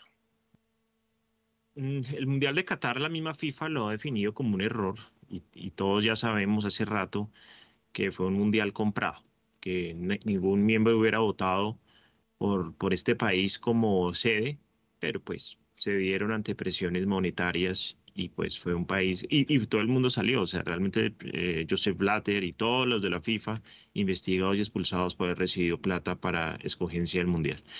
Entonces, pues de ahí para allá, imagínense cómo sigue, lo que normalmente empieza mal, no sigue mal. Yo igual pienso que que los equipos que están han logrado sus méritos. Pienso que pues en el partido de Marruecos ganaron bien, es, es, sorpresivo. No hubo nada en contra de Portugal. Em, y creo que pues eh, es el Mundial de Messi. También creo que Argentina ha hecho méritos para estar ahí donde va. Tiene que demostrarlo contra un gran rival que es Croacia. Y a mi manera de ver, pues Marruecos no la tiene ni cerca de, de fácil con Francia. Entonces, de pronto en semifinales miramos, si ellos querían una final de Messi contra un equipo árabe, si esa eh, Argentina, Marruecos, se la compro toda, Héctor. Pero si termina siendo Francia, Croacia otra vez o Francia, Argentina, pues de pronto ahí se cae un poco la teoría, pero sí es cierto que eh, esto ha habido dinero no muy apetecido y no muy común en el fútbol, por lo menos en esos, en esos niveles, eh, que pueden estar empañando un poco el tema. Sin embargo, pues para mí el que gane y si gana Argentina y Messi, pues no hay que, yo no creo que, que, haya sido algo que los árabes quisieron, recordando que Argentina perdió el primer partido contra un equipo árabe inclusive. Así es. Diego Rodríguez, ¿teoría de la conspiración o usted se la juega todavía por el fútbol limpio? Pues Héctor, lastimosamente, pues esas teorías de conspiración, pues es difícil no tenerlas en, el, en un deporte que está rodeado no solamente de, de grandes inversiones y grandes apuestas, como es en el caso de este mundial, sino pues de un pasado también oscuro por parte de la, de la FIFA que no generan confianza y adicionalmente pues envuelto en una gran plataforma mundial de apuestas que también hace la situación un poquito, un, pues muchísimo más, más compleja. Entonces, em, eh, pues ojalá no, y, que la pelota no se manche como, como decían, pero creo que es bastante difícil y, pues para los que nos gusta el fútbol, digamos, no situaciones arbitrales, ni el bar, ni nada de eso, pero pues sí ver por qué no juega un jugador como Cristiano Ronaldo, pues también queda uno ahí con un sinsabor. Entonces es, es, es difícil, lastimosamente en el fútbol quedar campeón pues tiene muchas aristas, no solamente es lo deportivo, eh, eh, lo físico que puedan haber, sino pues estas situaciones también de los árbitros hoy en día, el, VAR y, y, las apuestas, Héctor. Entonces vamos a ver cómo termina el Mundial, pero al final creo que ha sido un Mundial entretenido, interesante, eh, con, con, varias sorpresas y, y pues partidos muy emotivos, ¿no? Así es, don Diego. Las apuestas, eso por ahí póngale mucho también. Se los dije hace ratico, ¿no? Les dije, Mucho cuidado con las apuestas. Ustedes han visto las transmisiones. Esto no es sino por todo lado me apuestas eh, a cada jugada, a cada centímetro, a cada tosida de un eh, comentarista deportivo. Bueno, oiga, eh, Julio César Herrera ya se me voló, no se me ha ido. Venga a ver. Aquí estoy. No, por aquí está. Aquí hubo Julio César. ¿Usted qué tan, qué tan aficionado es al fútbol? Y además, porque, pues me imagino que usted ha mirado mucho por dentro Qatar, un pequeño reino lleno de gas, lleno de corrupción y, lleno de, bueno, ¿cuánto fue? Es que yo no, no recuerdo bien la cifra, a mí se me sale cualquier cifra de lo que se gastó Qatar en el Mundial. Sí, se habla de 200 billones. Eh, Imagínese. Fácilmente, sí. es que la cosa, sí. ah, no, no, puede ser, o sea, eh, ¿eso cómo se recupera? ¿Con qué? Eh, esto tiene su geopolítica, ¿no? Fútbol no es solo fútbol, tiene su geopolítica adicional y posicionamiento de los árabes y mucho negocio se mueve detrás de eso y ellos miran esto a 20, 30 años. Eh, estas son inversiones que alguien hace y le mira el MPV, valor presente neto esto a 20, 30 años, ¿no? Eh, indudablemente. no es solo fútbol, como se mencionaba anteriormente. Y ha sido, sí, un mundial con muchas sorpresas lógica, uno aplica estadística, modelos probabilísticos y los resultados terminan diferente. Eh, pero ha sido lo interesante del proceso, ¿no? Y pues es lo que hemos vivido en esta oportunidad. Y bueno, eh, como latinoamericanos, hacerle fuerza a Argentina, dada que Brasil ya no contamos con ello. Entonces, esperemos que probablemente el campeón del mundo sea un país latinoamericano y ahí nos debemos alinear con los argentinos, yo creo. Así es la historia. Bueno, pues eh, la, la, pregunta la voy a dirigir para Catalina Tobón, la gerente de estrategias e investigaciones económicas de Scandia, que sé que es consumada deportista. Oiga, mm, Catalina, ¿le ha jalado al fútbol? Eh, ¿Usted solamente hace fuerza por lo deportivo o también ha mirado que otras cosas eh, funcionan alrededor de este asunto?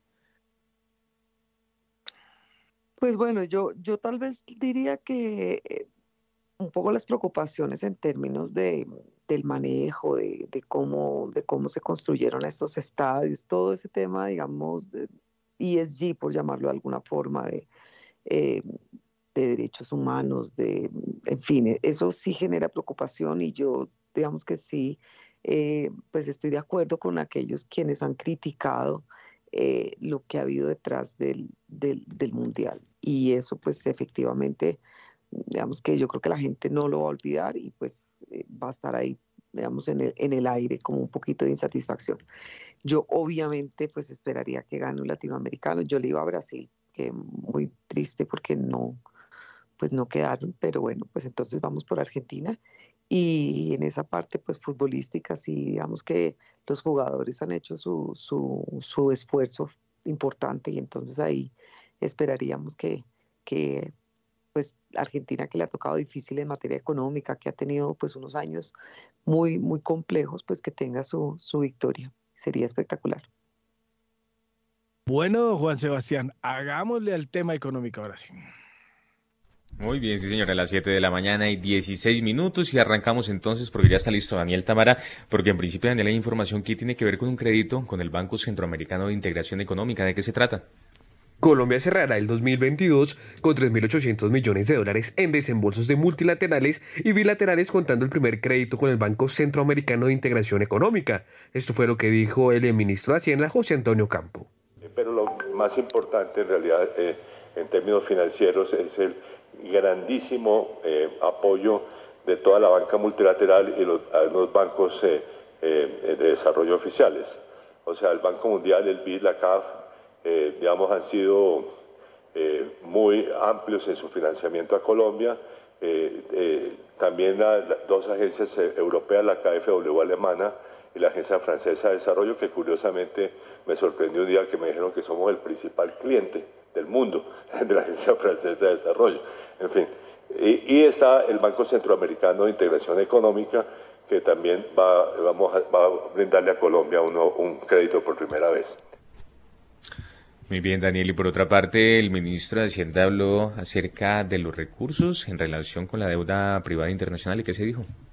Colombia tiene recursos suficientes para cubrir todo lo que se le debe al mercado privado internacional en 2023.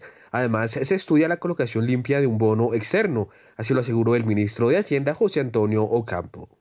Por eso está la decisión que tuvimos, adoptamos de hacer la emisión de un bono básicamente para pagar los bonos de las deudas del año 23 eh, y 24 en el mercado privado. Esa fue una operación muy exitosa en la cual eh, conseguimos eh, eh mil, 1.624 millones de dólares y, como ustedes ven al, lado izquierdo, básicamente e, se reemplazaron en, una, en cerca de más de 900 millones por los bonos a dos años que se vencían en el 23 y el 24, que es el área azul a la izquierda.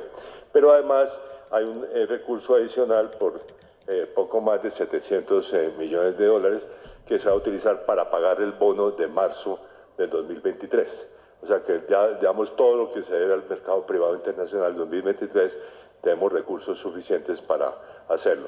Si esta tendencia, además que vemos en la gráfica anterior, continúa a la baja, esa tasa de, de interés creo que Colombia va a poder regresar al mercado internacional de, bonos privados eh, con una, ya con una emisión que nos dé liquidez ah, internacional el año entrante.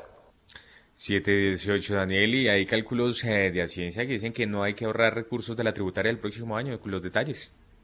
Según cálculos del Ministerio de Hacienda, no hay necesidad de ahorrar recursos de la reforma tributaria en 2023. La adición presupuestal incluso será superior a los 20 billones de pesos. El primer argumento es que el ajuste exigido por la regla fiscal ya está incorporado en el presupuesto general de la Nación, que fue aprobado a mediados de octubre. Otro elemento que según el Ministerio juega a favor de esta posición tiene que ver con la desaceleración económica proyectada para el próximo año que le da mayor flexibilidad al gobierno en materia de finanzas públicas. De hecho, el ministro de Hacienda José Antonio Campos aseguró el pasado miércoles que, el, que el mayor recaudo tributario más bien proyectado para este año se podría tener una base más amplia para pensar una adición presupuestal superior a 20 billones de pesos. En todo caso, el Ejecutivo ya descartó utilizar los recursos de la tributaria para saldar el descuadre del Fondo de Estabilización de Precios de los Combustibles y el servicio de la deuda cuyo pago ya está también incluido en el presupuesto de la Nación.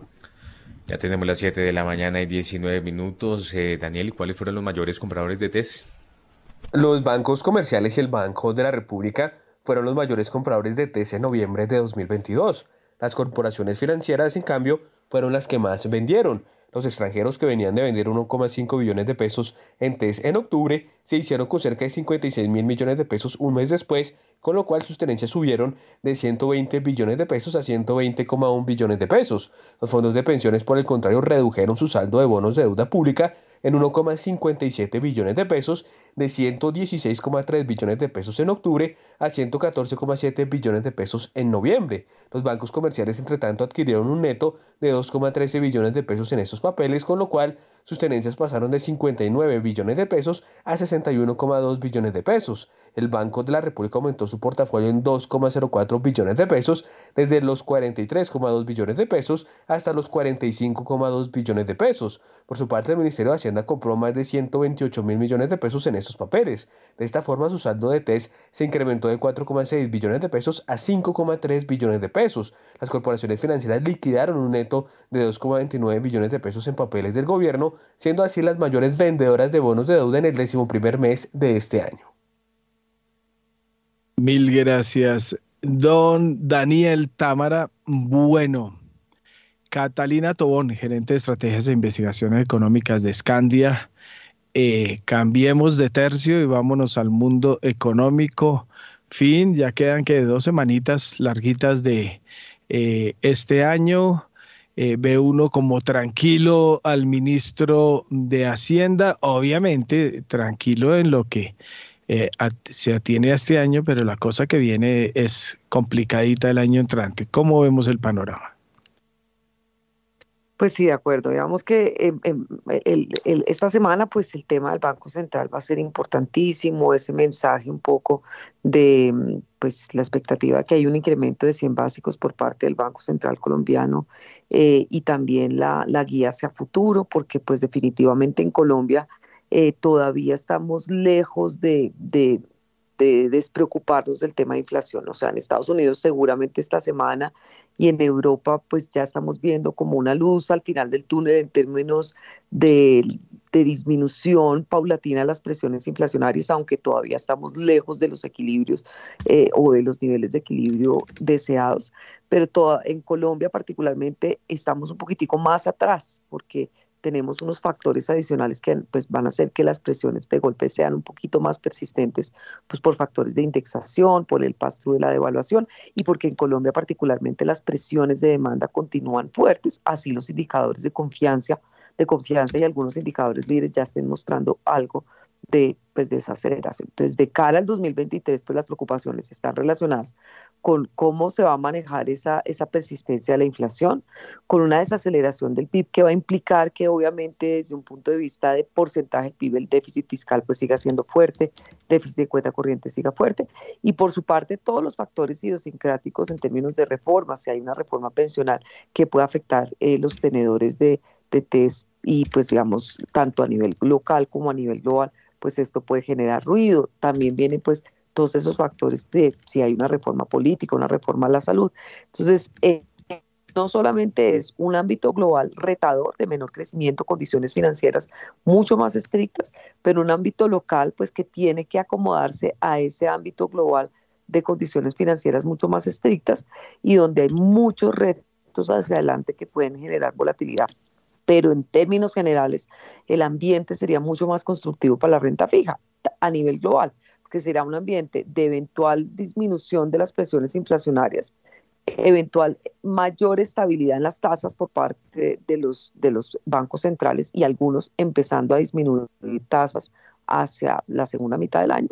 Y pues evidentemente, eh, digamos que a menos de que pase algo extraordinario con el tema geopolítico, con la guerra entre Rusia y Ucrania, pues ya son factores que están incorporados en los precios, entonces pues que deberían dejar un poco de, presionar esos precios eh, a la baja como lo vivimos en el 2022, que fue un año donde renta fija cayó de forma contundente y también con una caída muy fuerte de la renta variable. Mil gracias, Catalina. 7 y 24 minutos de la mañana. Oiga, del, del comentario futbolístico, no sé qué tan bobo sea, eh, bobo desde el punto de vista de Messi, ¿no? Eh, de don Edgar Jiménez Méndez, seguidor argentino, o cómo está viendo el fútbol y usted también cree en la teoría de la conspiración o no? Sí, eh, eh, eso, mire, el, eh, el, fútbol y como una, multinacional, tal vez una, si no la más poderosa del planeta, una de las más poderosas, pues mueve muchos intereses. Estaba recordando ahora que charlaban de este tema, el episodio del, del 2015 de Joseph Blatter cuando un personaje inglés, creo que fue que le lanzaba dólares que quedó eso para la historia en las fotos. Entonces, mire que ha sido, o sea, que un negocio tan que mueve tantos intereses, pues definitivamente está expuesto a, todo este tipo de, posibilidades, conspiraciones, negocios, eh, comisiones. Desafortunadamente, eh, pareciera ser que eso es inevitable en, en esos niveles. Se ha intentado, eh, digámoslo así, limpiar mucho la, la imagen pero pues desafortunadamente se ve eso y por el lado pues del fútbol creo que a, muchos o a la, gran parte nos gusta. Quería lo mismo para que pasara a Brasil le hago siempre pues barra a, los cercanos a, los vecinos pues lo único que queda es Argentina a pesar de ciertas actitudes pues pues hombre eh, eh, al fin y al cabo pues han sido los representantes nuestros cuando nosotros no hemos podido ir un poco más allá de manera sostenida entonces por ese lado pues expuesto siempre a, intereses muy complicados de, manejar. Así es. Bueno, entonces ya salimos del tema eh, medio light, que tiene mucho más fondo eh, de lo que uno se cree en la vida del mundo, y vámonos al tema económico. ¿Cómo está viendo la coyuntura, el final de año y la expectativa del año que viene? Pues el final de año sigo pensando que, termina bien. Yo creo que las noticias que vienen, o sea, esta semana, martes, miércoles, eh, Reserva Federal de los Estados Unidos tomando decisiones en tasas de interés, 50 básicos ya lo hemos mencionado, y tal vez anunciando eh, que sigue levantando el pie del acelerador y, tal vez una o dos aumentos más de 25 básicos, dado que los datos de inflación que también se van a conocer esta semana, más los que vienen, eh, terminan siendo buenos, eh, entonces, por ese lado, bien. Quería agregar con el tema de, de, petróleo y expectativas, pues ya para el próximo año pues los actuales, coincido con, con lo, lo, que decía el, experto en, petróleo, se me olvida el nombre, eh, que definitivamente... Herrera. César, lo que decía Julio César Herrera, que definitivamente eh, estamos en unos niveles de precio que eh, no tendrían lógica. Igual sabemos que los mercados son pues por eso no, nos gusta eh, el mercado porque tiene mucha incertidumbre, tiene muchas aristas, pero los actuales niveles de precio no tienen eh, mucho sentido. Me gusta siempre citar eh, los, las proyecciones y los análisis de la EIA en los Estados Unidos y hablan de o sea, de, para el próximo año un precio alrededor de los 85, 90 dólares por, por barril del WTI, hablando de esa referencia, eh, con unos niveles de, equilibrio en oferta y demanda como para, para la primera parte del año, pero luego hacia abajo, es decir, una, una menor demanda, una mayor oferta en el trimestre 3 y 4, pero en términos generales no lo ven en los niveles que lo tenemos hoy de, de 70 dólares, realmente está un poco por fuera de, ese panorama y yo creo que eso va a favorecer a Colombia.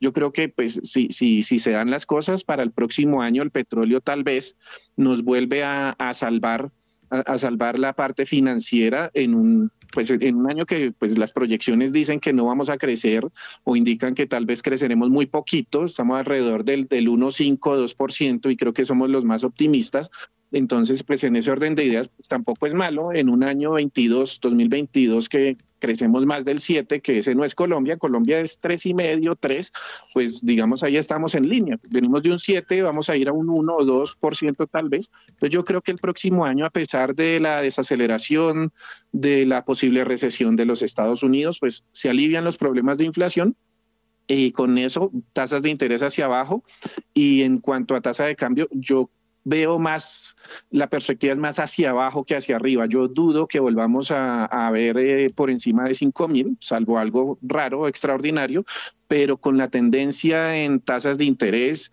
en inflación, si se logra controlar, definitivamente sería muy extraño volver a ver la tasa de cambio por encima de los 5 mil pesos, por lo menos para Colombia. Sería eso. Así es, eh, don... Eh, Edgar Jiménez Méndez. Eh, Andrés Moreno, ¿cómo está mirando usted el panorama?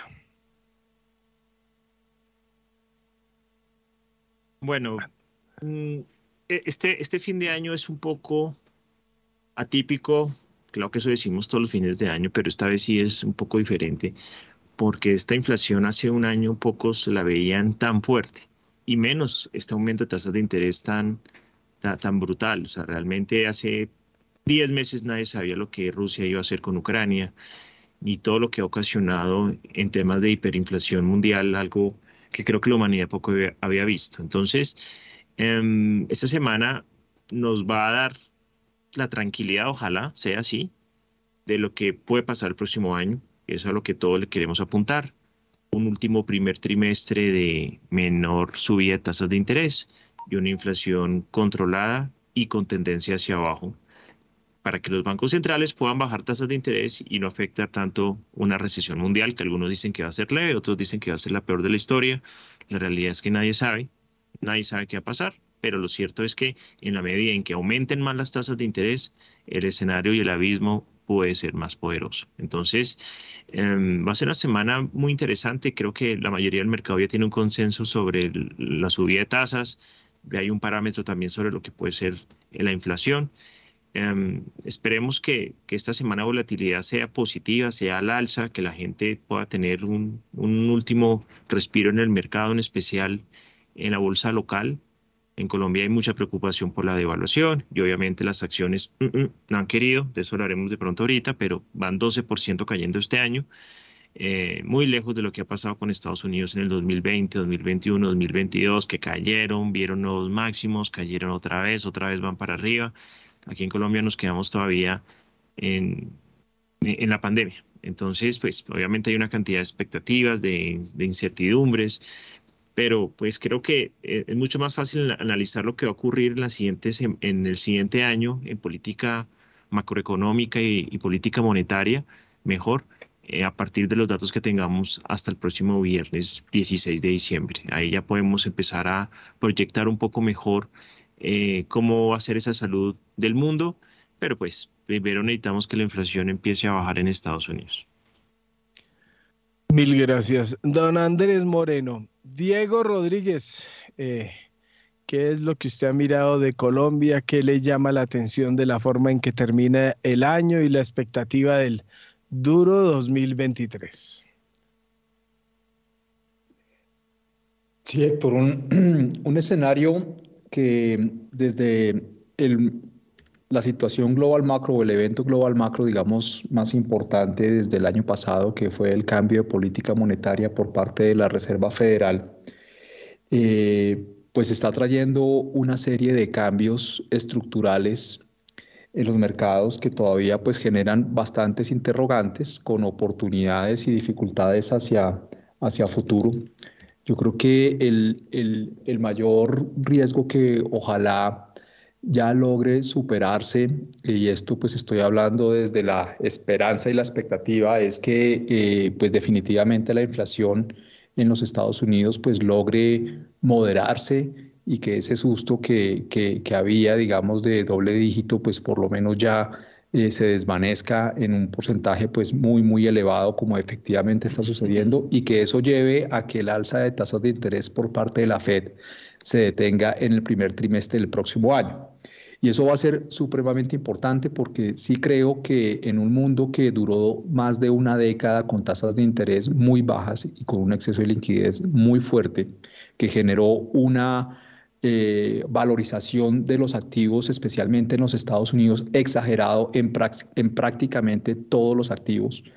Eh, y, y, la devolución de ese, de ese ciclo y empezar un ciclo de tasas de interés y de una forma tan rápida como lo hizo los Estados Unidos para combatir la inflación, pues generó unas situaciones de riesgo muy altas, especialmente en los portafolios institucionales del mundo que estaban tomando pues un exceso de riesgos debido a los bajos retornos de renta fija.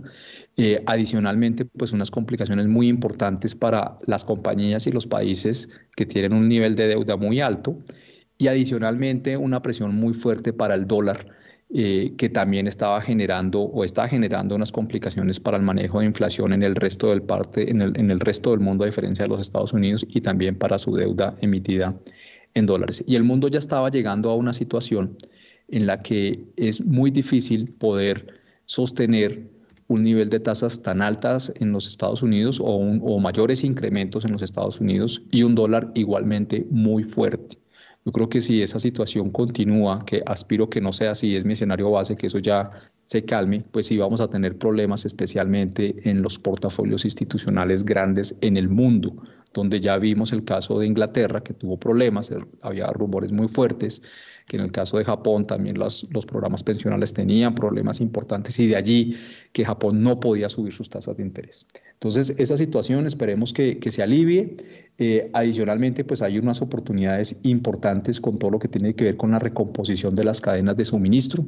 Eso está generando unas oportunidades muy interesantes en, en, los países cercanos a China, emergentes claramente, y también en Latinoamérica, especialmente pues México, y donde aspiramos que, que, el resto de países también se contagien de esta posibilidad que hay en el mundo de esta reconfiguración, que no va a ser de meses, eso, son, eso, son, eso es un trend que se va a demorar bas, bas, bas, bastantes años para, para, para, para que realmente se logre consolidar eh, una situación también que me llama muchísimo la atención es nuevamente la vuelta eh, en escena de la renta fija. Ya los inversionistas pueden volver a tener retornos teniendo papeles, pero hay que tener muchísimo cuidado, Héctor, en la selección, porque nos vamos a enfrentar ya con este nivel de tasas tan altas que Una cosa es que las deje de subir y otra cosa es cuánto tiempo van a permanecer altas para efectivamente hacer un control de la inflación a nivel global, que ese escenario es el que yo creo que va, a suceder, donde pues vamos a tener unas tasas de la Fed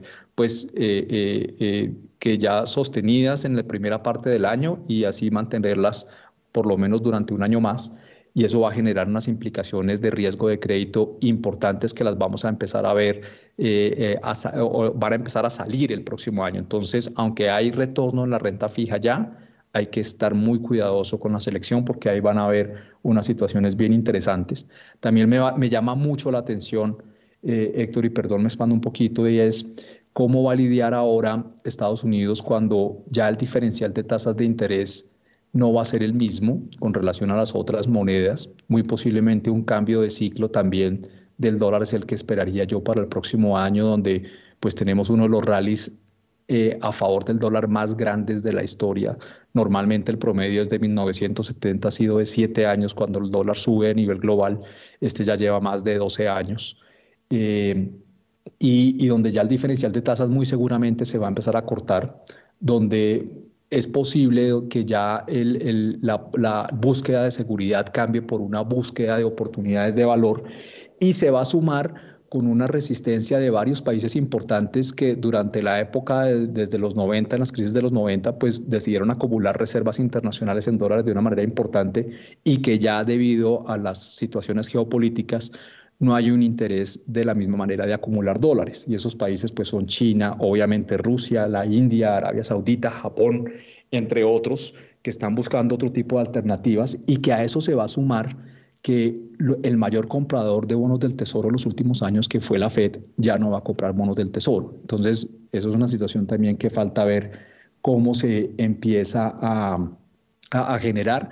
Y en la parte del Banco de la República, pues aquí obviamente creo que muy al ritmo lo que está pasando en las tasas de interés eh, internacionales, eh, buscando creatividad para hacer que eh, la inflación no se ancle para los próximos años en lo que tiene que ver con el, manejo del salario mínimo, el incremento y, y la indexación de ciertos contratos eh, no con salario mínimo, sino pues buscando otro tipo de alternativas que me parece interesante cómo va a funcionar eso, pero también de pronto con la duda de, el, el, dólar se le subió 1.400 pesos o se nos subió también obviamente por factores internacionales y por nuestros factores locales, pero sí se desancló muy fuerte de sus pares en Latinoamérica y también de la misma evolución del precio del dólar a nivel global en los próximos meses y ese desanclaje pues nos está generando muchos problemas en materia inflacionaria. Vamos a ver si el banco finalmente se decide en hacer algo porque el dólar está causando muchísimos problemas en términos de inflación y en términos de confianza hacia la inversión en, en, nuestro país, Héctor. Gracias, Diego. Ya son las 7 de la mañana y 40 minutos. Continuamos en primera página radio y el petróleo de referencia Brent a la baja 75 dólares con 58 centavos el barril. El WTI también pierde hasta ahora 0,39%. Llega a 70 dólares con 74 centavos el barril. Y Daniel, usted tiene información que tiene que ver con el sistema financiero. ¿De qué se trata? Al tercer trimestre de 2022, el sistema financiero colombiano perdió cerca de 13 billones de pesos, casi que únicamente por el balance muy negativo del sector de pensiones y cesantías. Hace un año, en cambio, el sector eh, ganó cerca de 40,4 billones de pesos. Según cifras de la Superintendencia Financiera, los establecimientos de crédito alcanzaron resultados por cerca de 14,6 billones de pesos, impulsados principalmente por los ingresos por intereses, Cabe destacar que estos 14,6 billones computan en su totalidad del patrimonio dentro del patrimonio básico más bien ordinario de la relación de solvencia de los establecimientos de crédito, rubro que permite absorber pérdidas ante choques inesperados. Por su parte, las utilidades de la industria aseguradora se situaron en 2,2 billones de pesos, seguidas de las instituciones oficiales especiales con 1,8 billones de pesos, las sociedades fiduciarias con cerca de 350.200 millones de pesos, los proveedores de infraestructura con 289.200 millones de pesos, los intermediarios de valores con 129.300 millones de pesos y la SAF con cerca de 5.700 millones de pesos. En contraste, la SEDP registraron resultados por menos 3.800 millones de pesos. 7 y 41 minutos. Eh, Daniel, en relación con las pérdidas, ¿cuáles son los números? En solo septiembre de 2022, el sistema financiero colombiano arrojó pérdidas por 10,4 billones de pesos. En igual mes de 2021, en cambio, había ganado más de 968 mil millones de pesos. En particular, los establecimientos de crédito generaron utilidades por 1,47 billones de pesos en el noveno mes de este año y el sector de las fiduciarias por cerca de 333 mil millones de pesos. El sector de pensiones y cesantías perdió más de 12 billones de pesos, con lo cual disparó aún más su balance negativo en el año corrido de 26 billones de pesos a 38,6 billones de pesos. El de prima media, a su vez, obtuvo cerca de 65 mil millones de pesos, el sector de las aseguradoras ganó más de 182 mil millones de pesos y los intermediarios de valores, por el contrario, perdieron 294 mil millones de pesos. Los proveedores de infraestructura obtuvieron ganancias por 48 mil millones de pesos, las instituciones especiales tuvieron una utilidad de 396 mil millones de pesos y las sociedades especializadas en depósitos y pagos electrónicos perdieron cerca de 2 mil millones de pesos. 7 de la mañana y 42 minutos. Eh, Daniel, números eh, de las utilidades. Las utilidades de los bancos en Colombia crecieron cerca de 36% anual al tercer trimestre de 2022 a 12,66 billones de pesos. Bancolombia lideró el ranking de ganancias. A septiembre del año pasado, cabe recordar, estas entidades obtuvieron beneficios por cerca de 9,3 billones de pesos. Al cierre de 2021 por demás, las ganancias de los bancos alcanzaron los cerca de 14 billones de pesos. Al noveno mes de 2022, el que más ganó fue Bancolombia con 5,3 billones de pesos. Le siguió el Banco de Bogotá con 2,7 billones de pesos y el tercero fue la vivienda con 1,1 billones de pesos. En el cuarto lugar se ubicó el BBVA Colombia con poco más de 902 mil millones de pesos y cerró el top 5 el Banco Agrario con utilidades por cerca de 525 mil millones de pesos. Entre tanto, solo tres entidades bancarias arrojaron pérdidas al noveno mes de este año, el Banco BTG Pactual por cerca de 10.200 millones de pesos, el Lulo Bank de los Gilinski por cerca de 45 mil millones de pesos y el Banco Pichincha por cerca de 61 mil millones de pesos. Mil gracias, don Daniel Támara.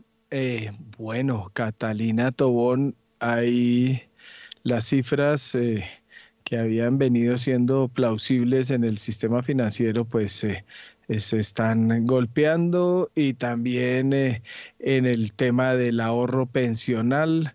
¿Cómo está viendo la perspectiva? Sí, de acuerdo. Para, para las entidades, evidentemente, pues eh, cuya utilidad también depende del desempeño de los mercados, eh, pues el impacto fue importante, particularmente pues toda la parte de, de, de, digamos, de las posiciones tanto en renta fija, en renta variable, se vieron impactadas este año y eso afectó los resultados eh, para, para, las, para las AFPs. evidentemente también, digamos que todo ese tema de, salidas de recursos hacia, hacia el sistema, digamos, em, de, prima media, pues también tiene un impacto. Eh, esto en cuanto, pues digamos, los fondos de pensiones. Ahora bien, hablemos un poquito del sistema financiero y los bancos cuya eh, pues crecimiento de la cartera este año fue sin precedentes. Comparado con los con el ritmo que venía creciendo la cartera en años anteriores y particularmente pues la cartera impactada también pues por el tema de la pandemia entonces sí vale la pena notar pues que esta dinámica muy positiva en todos los rubros segmento de crédito de consumo comercial micro, etcétera, etcétera, pues sí ha, implicado una dinámica muy positiva para estos eh, pues márgenes del, del sector financiero, particularmente de los bancos, y pues ha generado unas ganancias interesantes eh, para estos actores tan importantes del sector financiero. Gracias Catalina, 7 de la mañana y 45 minutos. Y antes de irnos a revisar cómo anda la bolsa en Colombia, hoy es un buen momento para que empieces a conquistar el mercado global colombiano. Compra activos globales en pesos colombianos y diversifica tu portafolio de inversión. Conoce más en bfc.com Co 746. En primera página radio, las acciones de Colombia. Transacciones en la Bolsa de Valores de Colombia aumentaron 8,41%. La más valorizada fue la acción de construcciones con concreto. En total, las negociaciones alcanzaron los 59.238 millones de pesos en 4.511 operaciones. Las acciones más valorizadas fueron Ecopetrol con 27.466 millones de pesos, Preferencial Bancolombia con 12.406 millones de pesos e interconexión eléctrica con 6.563 millones de pesos. El título que más se valorizó fue el de construcciones con concreto, con un alza del 4,25% a 245 pesos. El que más cayó fue el de fabricato, el cual cerró la jornada con un 5,71% en rojo. El MSCI Colcap terminó la jornada con un 0,53% en verde a 1.236,18 unidades, mientras que el Colir finalizó con un alza del 0,48% a 789,95 puntos. Mil gracias, don Romario Ortiz. Bueno, oiga, estoy viendo por aquí una noticia grande que estamos revelando. Eh, fue convocada asamblea extraordinaria del Banco Itaú Corbanca Colombia y a partir del 19 de diciembre el banco cambia de nombre. Se va a llamar solamente Itaú Colombia. Desaparece Corbanca. Es el entierro de tercera del nombre Corbanca. Hay que recordar que había nacido además a, manos de el inversionista colombiano Álvaro Sayek, nacido en Villanueva, La Guajira, se había convertido en uno de los magnates latinoamericanos y como se recuerda, en julio pasado eh, tuvo que ceder sus acciones en el banco Itaú después de una crisis muy complicada de los últimos años, en donde perdió sus grandes inversiones en medios de comunicación, supermercados y otros asuntos que tenía, especialmente el financiero que tenía y, y en el que trató de ser muy importante en la región. Desaparece Corbanca, que se si ustedes recuerdan, nació por allá 2017, 2018, cuando eh, Sayek compró el Banco Santander en Colombia y creció en la región de forma desmesurada y finalmente terminó en una complicada situación económica. Hay que recordar que hace unos tres meses les contamos cómo tuvo que vender incluso grandes obras de arte que poseía por las circunstancias económicas en que entró. Entonces, el próximo 19 de diciembre se decide el cambio de nombre y se va a llamar Itaú Colombia, el antiguo Itaú Corbanca Colombia. Corbanca desaparece de la situación. Don eh, mm, Andrés Moreno Jaramillo, su análisis de cómo marcha la bolsa. Bueno, bolsa en Colombia está debiéndole eh, interés y rentabilidad a los inversionistas. Eh, si bien, bueno, algunos datos de pronto del sector financiero han disminuido, es normal. Em, la mayoría lo cierto es que las acciones caen 12,39% este año. O sea, el año pasado cerramos diciembre y las acciones estaban baratas y este año vamos a 12 de diciembre y siguen cayendo otro 12% en el índice, pero en promedio caen 20-30%. Es un mercado muy barato, el cual muchas personas naturales han querido comprar, otros saben que está barato pero prefieren esperar por la incertidumbre mundial y política local. Eh, la que más sube es Cemex, CLH que sube 102%, es una compañía que se duplicó de precio porque viene una OPA de cancelación. Eh, no es mucha la gente que allí ha ganado dinero, es, una compañía que tiene menos de mil accionistas, no hay fondos de pensiones ahí, muy pocos extranjeros, han sido más bien las personas naturales que han especulado y también algunos han recuperado. No quiere decir que si ha subido 100% todo el mundo duplicó el dinero. Hay recordar que muchos accionistas están golpeados y tienen precios de 8 mil, 10 mil, 12 mil, 15 mil, 19 mil pesos. Entonces, eh, mucho cuidado cuando uno lee que alguien compró Cemex y duplicó la plata. Tengan en cuenta que eh, la acción inclusive alcanzó a caer un 90% de su precio de hace, de hace unos nueve años. La siguiente que más sube es el Cóndor, 72%. Colpatria recogió esa compañía, quién sabe si sigue en la bolsa. Eh, sube Enca 46%, sube Nutresa 64% tras cuatro OPAs y dos canceladas. Y pues por ahí se puede estar manteniendo porque pues están el GEA queriendo coquetearle a, a los árabes. Eso es algo que la verdad creo que pocos habían logrado eh, anticipar. Grupo Sura sube 36%, también se debe mantener. ¿Por qué? Pues porque hay un, valor importante, sobre todo si se logra dar una venta de Nutres en el 2023. Y Bancolombia sube el 15%, Bancolombia ordinaria. Y obviamente, pues blanco es, gallina lo pone, frito se come. Seguramente Bancolombia va a ser uno de los grandes negocios bursátiles el próximo año si sigue la escala de Gilinski. Eh, ya llevamos un año de, de, varias OPAs, de ocho OPAs diferentes, pero no han tocado Bancolombia. Y pues ahí como que el mercado le está dando una subida pendiente de que, de que algo importante ocurra. Y entre lo que cae, está todo para comprar. Las personas que quieran algo de riesgo para este fin de año, que estén ya cansados de, de lo que han invertido en renta fija, que estén golpeados por las criptomonedas, que no, quieren, no crean en el entorno internacional, pues acciones en Colombia las están regalando. 50% cae Bogotá, 50% cae Mineros, Grupo Aval cae 48%, Corfi Colombiana cae el 45%, las preferenciales de Grupo Sura, Cementos Argos, Grupo Argos caen en promedio 40%, ETV cae 36%, Promigas el 33%, Celsia el 32%, y si seguimos todo en promedio 20-30%, Ecopetrol cae el 18%, es decir, eh, hay una prima de riesgo importante que será dado al mercado accionario, pero no está siendo consecuente con la realidad de las compañías. El mercado sigue estando muy barato, las compañías han seguido creciendo y alejándose de estos precios Ojalá sea el rally de fin de año. Las personas naturales han hecho bien su tarea, han comprado fuertemente este año en la bolsa. Obviamente tenemos caja limitada. Ojalá lleguen más personas naturales y que los extranjeros sean los que le pongan la tendencia alcista y vean el valor que tiene la compañía como lo está haciendo el grupo Gilinski.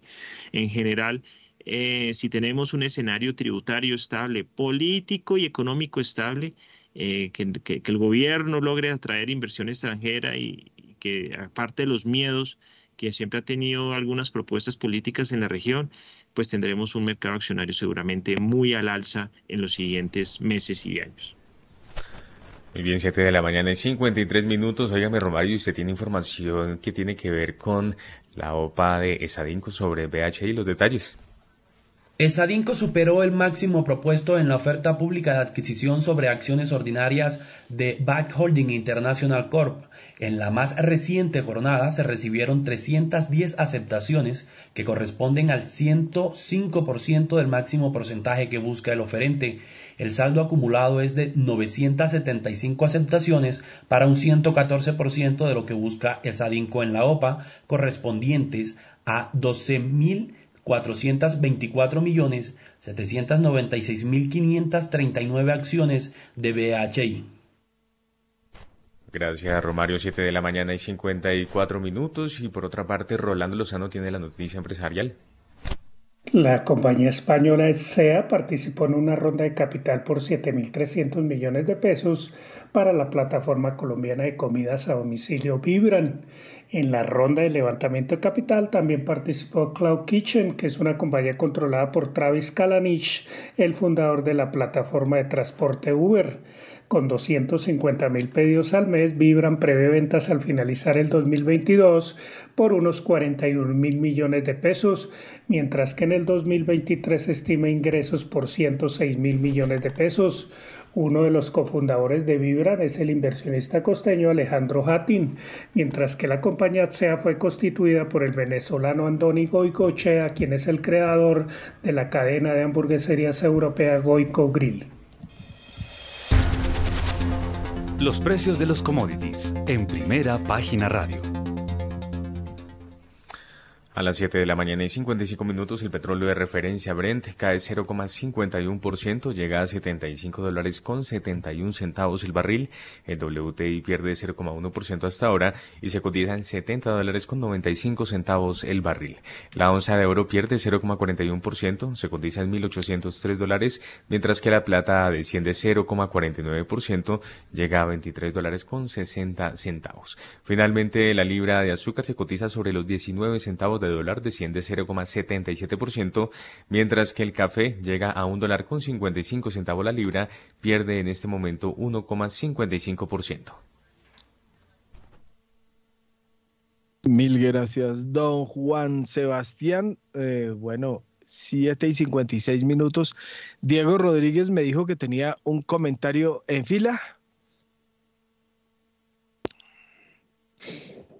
No, Héctor, pero pues digamos, aprovecho un poco. El, creo que este año, eh, con todos los retos eh, que, que, vivimos en los mercados, se abren varias oportunidades bien importantes para, para Latinoamérica. Creo que en el evento que se logre consolidar un nuevo ciclo para, para, para, el dólar, que hayamos visto los máximos del dólar a nivel global en septiembre eh, y que arranquemos un ciclo nuevo basado principalmente por una disminución del diferencial de tasas de interés, pues puede ser una muy buena noticia para varios de los países emergentes y para Latinoamérica, como evidentemente ya lo ha sido, digamos, este, este cierre del año donde pues ha habido una valorización, digamos, importante y donde las acciones de Latinoamérica, pues básicamente Brasil, México y Chile, pues han tenido unos comportamientos bastante descorrelacionados con las caídas que han pasado en los otros mercados y teniendo alzas, que pues es algo bien interesante. Para los oyentes,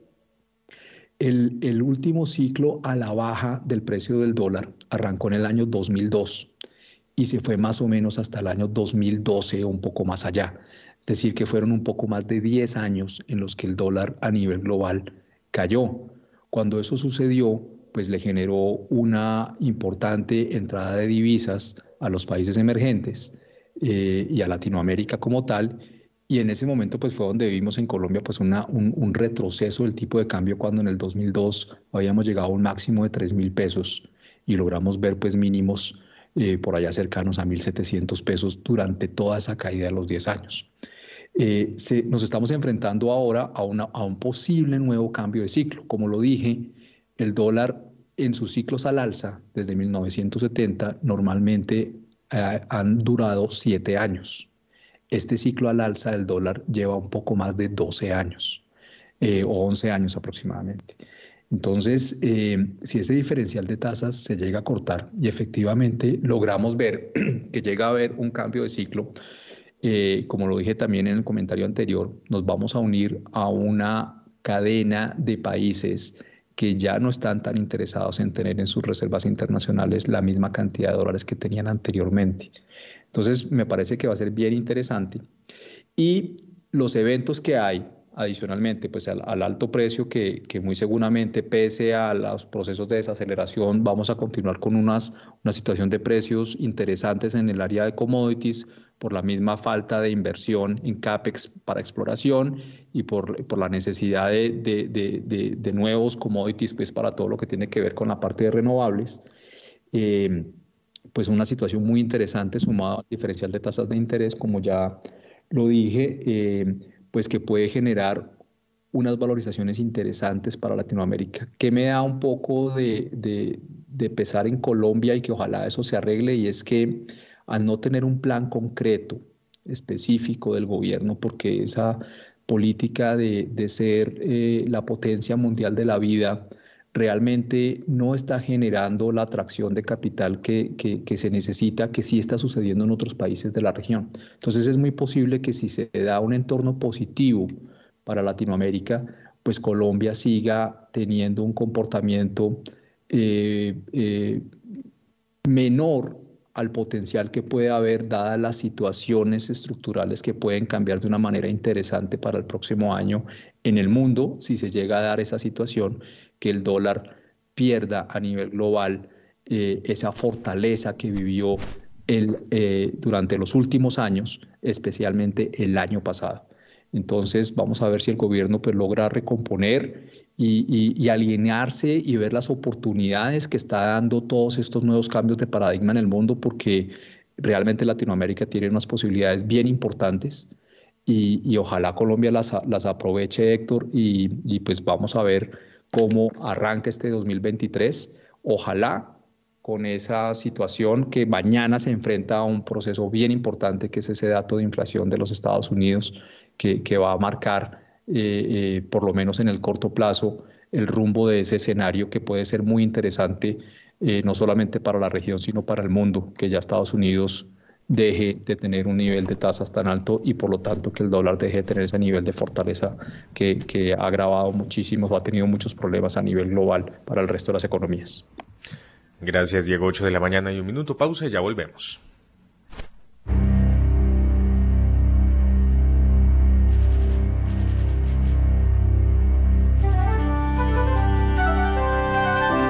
91.9 Javeriana Estéreo, Bogotá. HJKZ. 45 años.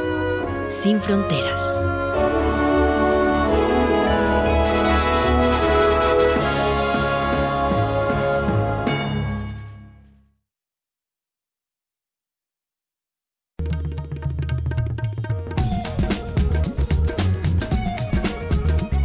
Desde la fusión hasta la utopía.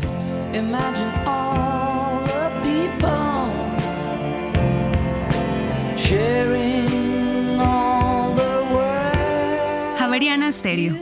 Sin fronteras.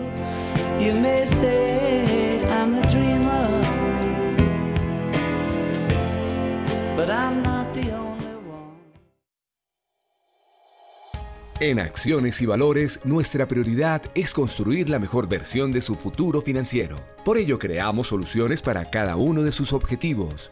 Descubra nuevas formas de ahorrar y simplifique todo desde el celular a través de inversiones digitales desde un peso. Genere rentabilidad y a la vez impacto positivo en el mundo con inversiones responsables. Construya su plan de inversión personalizado con asesoría exclusiva y especializada. Optimice el manejo de recursos de su empresa por medio de soluciones de tesorería. Realice envíos y pagos internacionales seguros de la mano de nuestro aliado Western Union.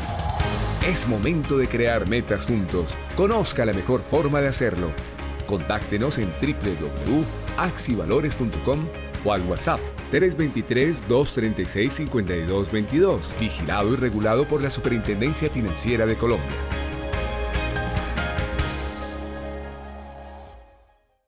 Javeriana Estéreo, sin fronteras. A esta hora, abren los mercados en Colombia. A las 8 de la mañana hay 3 minutos y mucha atención porque ya abrió el dólar este lunes en 4.820 pesos, sube 11 pesos frente a su cierre del viernes que fue de 4.809 pesos. Reiteramos entonces, dato de apertura, 4.820 pesos, sube 11 pesos frente a su cierre del viernes. Mil gracias, don Juan Sebastián. Catalina Tobón, gerente de Estrategias e Investigaciones Económicas de Scandia, su comentario de despedida y gracias por acompañarnos hoy. Gracias, Héctor, a ustedes. Bueno, pues yo, yo tal vez haría alusión al tema del, del DXY por supuesto, pues aterrizándolo al, al, al, tipo de cambio local. Hemos visto que pues el DXY este año alcanzó en algún momento niveles máximos de 115 puntos, es decir, una fortaleza sin precedentes del dólar frente a las principales divisas del, del mundo, particularmente el euro, la libra, etcétera. Y ya lo estamos viendo por debajo de 105 puntos. O sea, el movimiento del último mes y medio ha sido muy rápido. Eh, yo creería que la senda, digamos, de, de estabilidad del DXY de cara a la reunión eh, de la Fed, eh, pues podría mantenerse porque esperamos que el forward guidance de la Fed sea, forward, sea una, digamos, un, un, un, o enmarque un, una senda un poco menos alcista eh, hacia el 2023. Y esto podría mantener ese, ese DXY o digamos esa, esa dinámica del dólar frente al euro y frente a las principales divisas dentro de un canal relativamente estable. ¿Eso qué implicaría para el peso colombiano? Pues que las presiones desde un punto de vista externas eh, estarían acotadas de corto plazo hacia el 2023, eh, seguramente va a haber momentos en que el DXY va a volver a subir porque claramente hemos visto que cuando hay eh, factores de aversión al riesgo, inmediatamente los agentes se refugian en dólar y seguramente eso va a seguir pasando de cara al 2023, pero este cierre del año vemos el cierre del, tipo de cambio mucho más hacia 4.800 y esta semana pues seguramente con esas noticias que se esperan de inflación relativamente contenidas y mensaje relativamente menos alcista por parte de los principales bancos centrales del mundo, pues esto podría hacer que el DXY se mantenga por debajo de 105 puntos y en, y en síntesis habría menos presiones para el tipo de cambio y para las monedas LATAM que cotizamos frente al dólar. Mil gracias, Catalina. Oiga, don Diego Rodríguez, eh, esta mañana revelamos una noticia interesante sobre la que no eh, eh, he mirado mayores detalles, pero Microsoft y la Bolsa de Londres hicieron o un pedazo de compra de Microsoft del cloud de la Bolsa de Londres. ¿Cómo es el negocio? Sí, Héctor, una transacción bien interesante, evidentemente en un mundo que, que, que se llenó de toda la parte de análisis de datos, de inteligencia artificial, eh, pues la bolsa claramente pues no puede quedarse atrás y esta transacción se une a otras anteriores que han habido en las bolsas con grandes compañías eh, de tecnología. Eh, está la bolsa de Chicago, que se hizo una transacción también similar de alianza estratégica con Google. Nasdaq había hecho una con, con Amazon igualmente, con, con todo su servicio de análisis de datos, también una, una, una relación de negocio similar. Y en el caso de la Bolsa de Londres, habían hecho ellos hace un año o dos años aproximadamente una adquisición importante de toda la plataforma de datos y transaccional de Reuters. Eh, eh, en su momento, una transacción de, en el año 2019 fue una transacción bien importante. Y en este momento lo que sucede es que Microsoft compra y hace una alianza estratégica con la Bolsa de, de Londres eh, por 10 años igualmente y adquiere el 4% de la participación accionaria de la compañía, eh, comprándole acciones a, Blackstone, al mismo Reuters, a un fondo de pensiones canadiense muy importante y a un fondo eh, eh, soberano de Singapur, al fondo soberano pues, de, Singapur básicamente.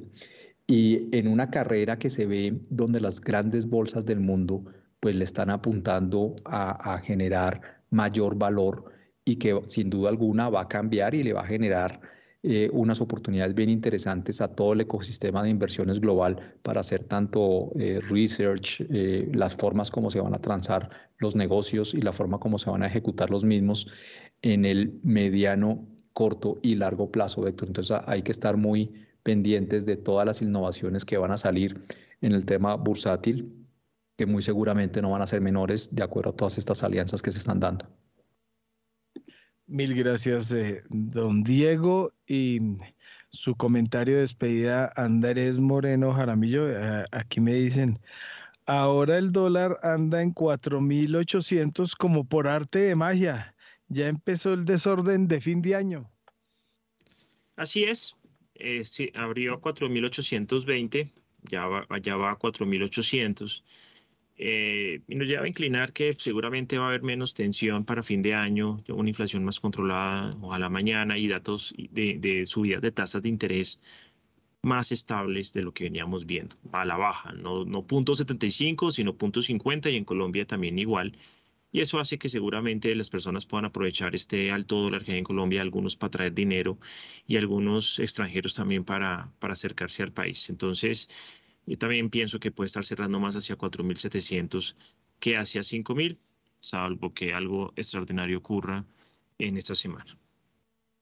Mil gracias Andrés. Y don Edgar Jiménez Méndez del Laboratorio Financiero de la Jorgeta de Olozano. Pues para empatar un poco el tema de tecnología y recordando eh, lo que nos comentaron justamente en la Bolsa de Chicago la semana pasada que estuvimos, eh, como nota simplemente al margen, pues en, su desarrollo de nuevos productos e ideas, eh, tienen pensado y nos, nos dieron a conocer que quieren agregar eh, al menos 8 o 10 criptomonedas más a su portafolio de, de, operación. Ellos tienen Bitcoin y tienen Ether o, Ethereum. Eh, y quieren y están siguiendo y, y están convencidos pues de, de, ese negocio. Entonces, como por por citar y empatar un poco de lo que se estaba comentando. Y en cuanto a tasa de cambio, eh, creo que todos estamos coincidiendo un poco en la percepción ah, hacia abajo o de revaluación del peso colombiano. Creo que esta semana con las noticias de mañana y pasado mañana, para mí particularmente debíamos estar cotizando por debajo de los 4.800 pesos.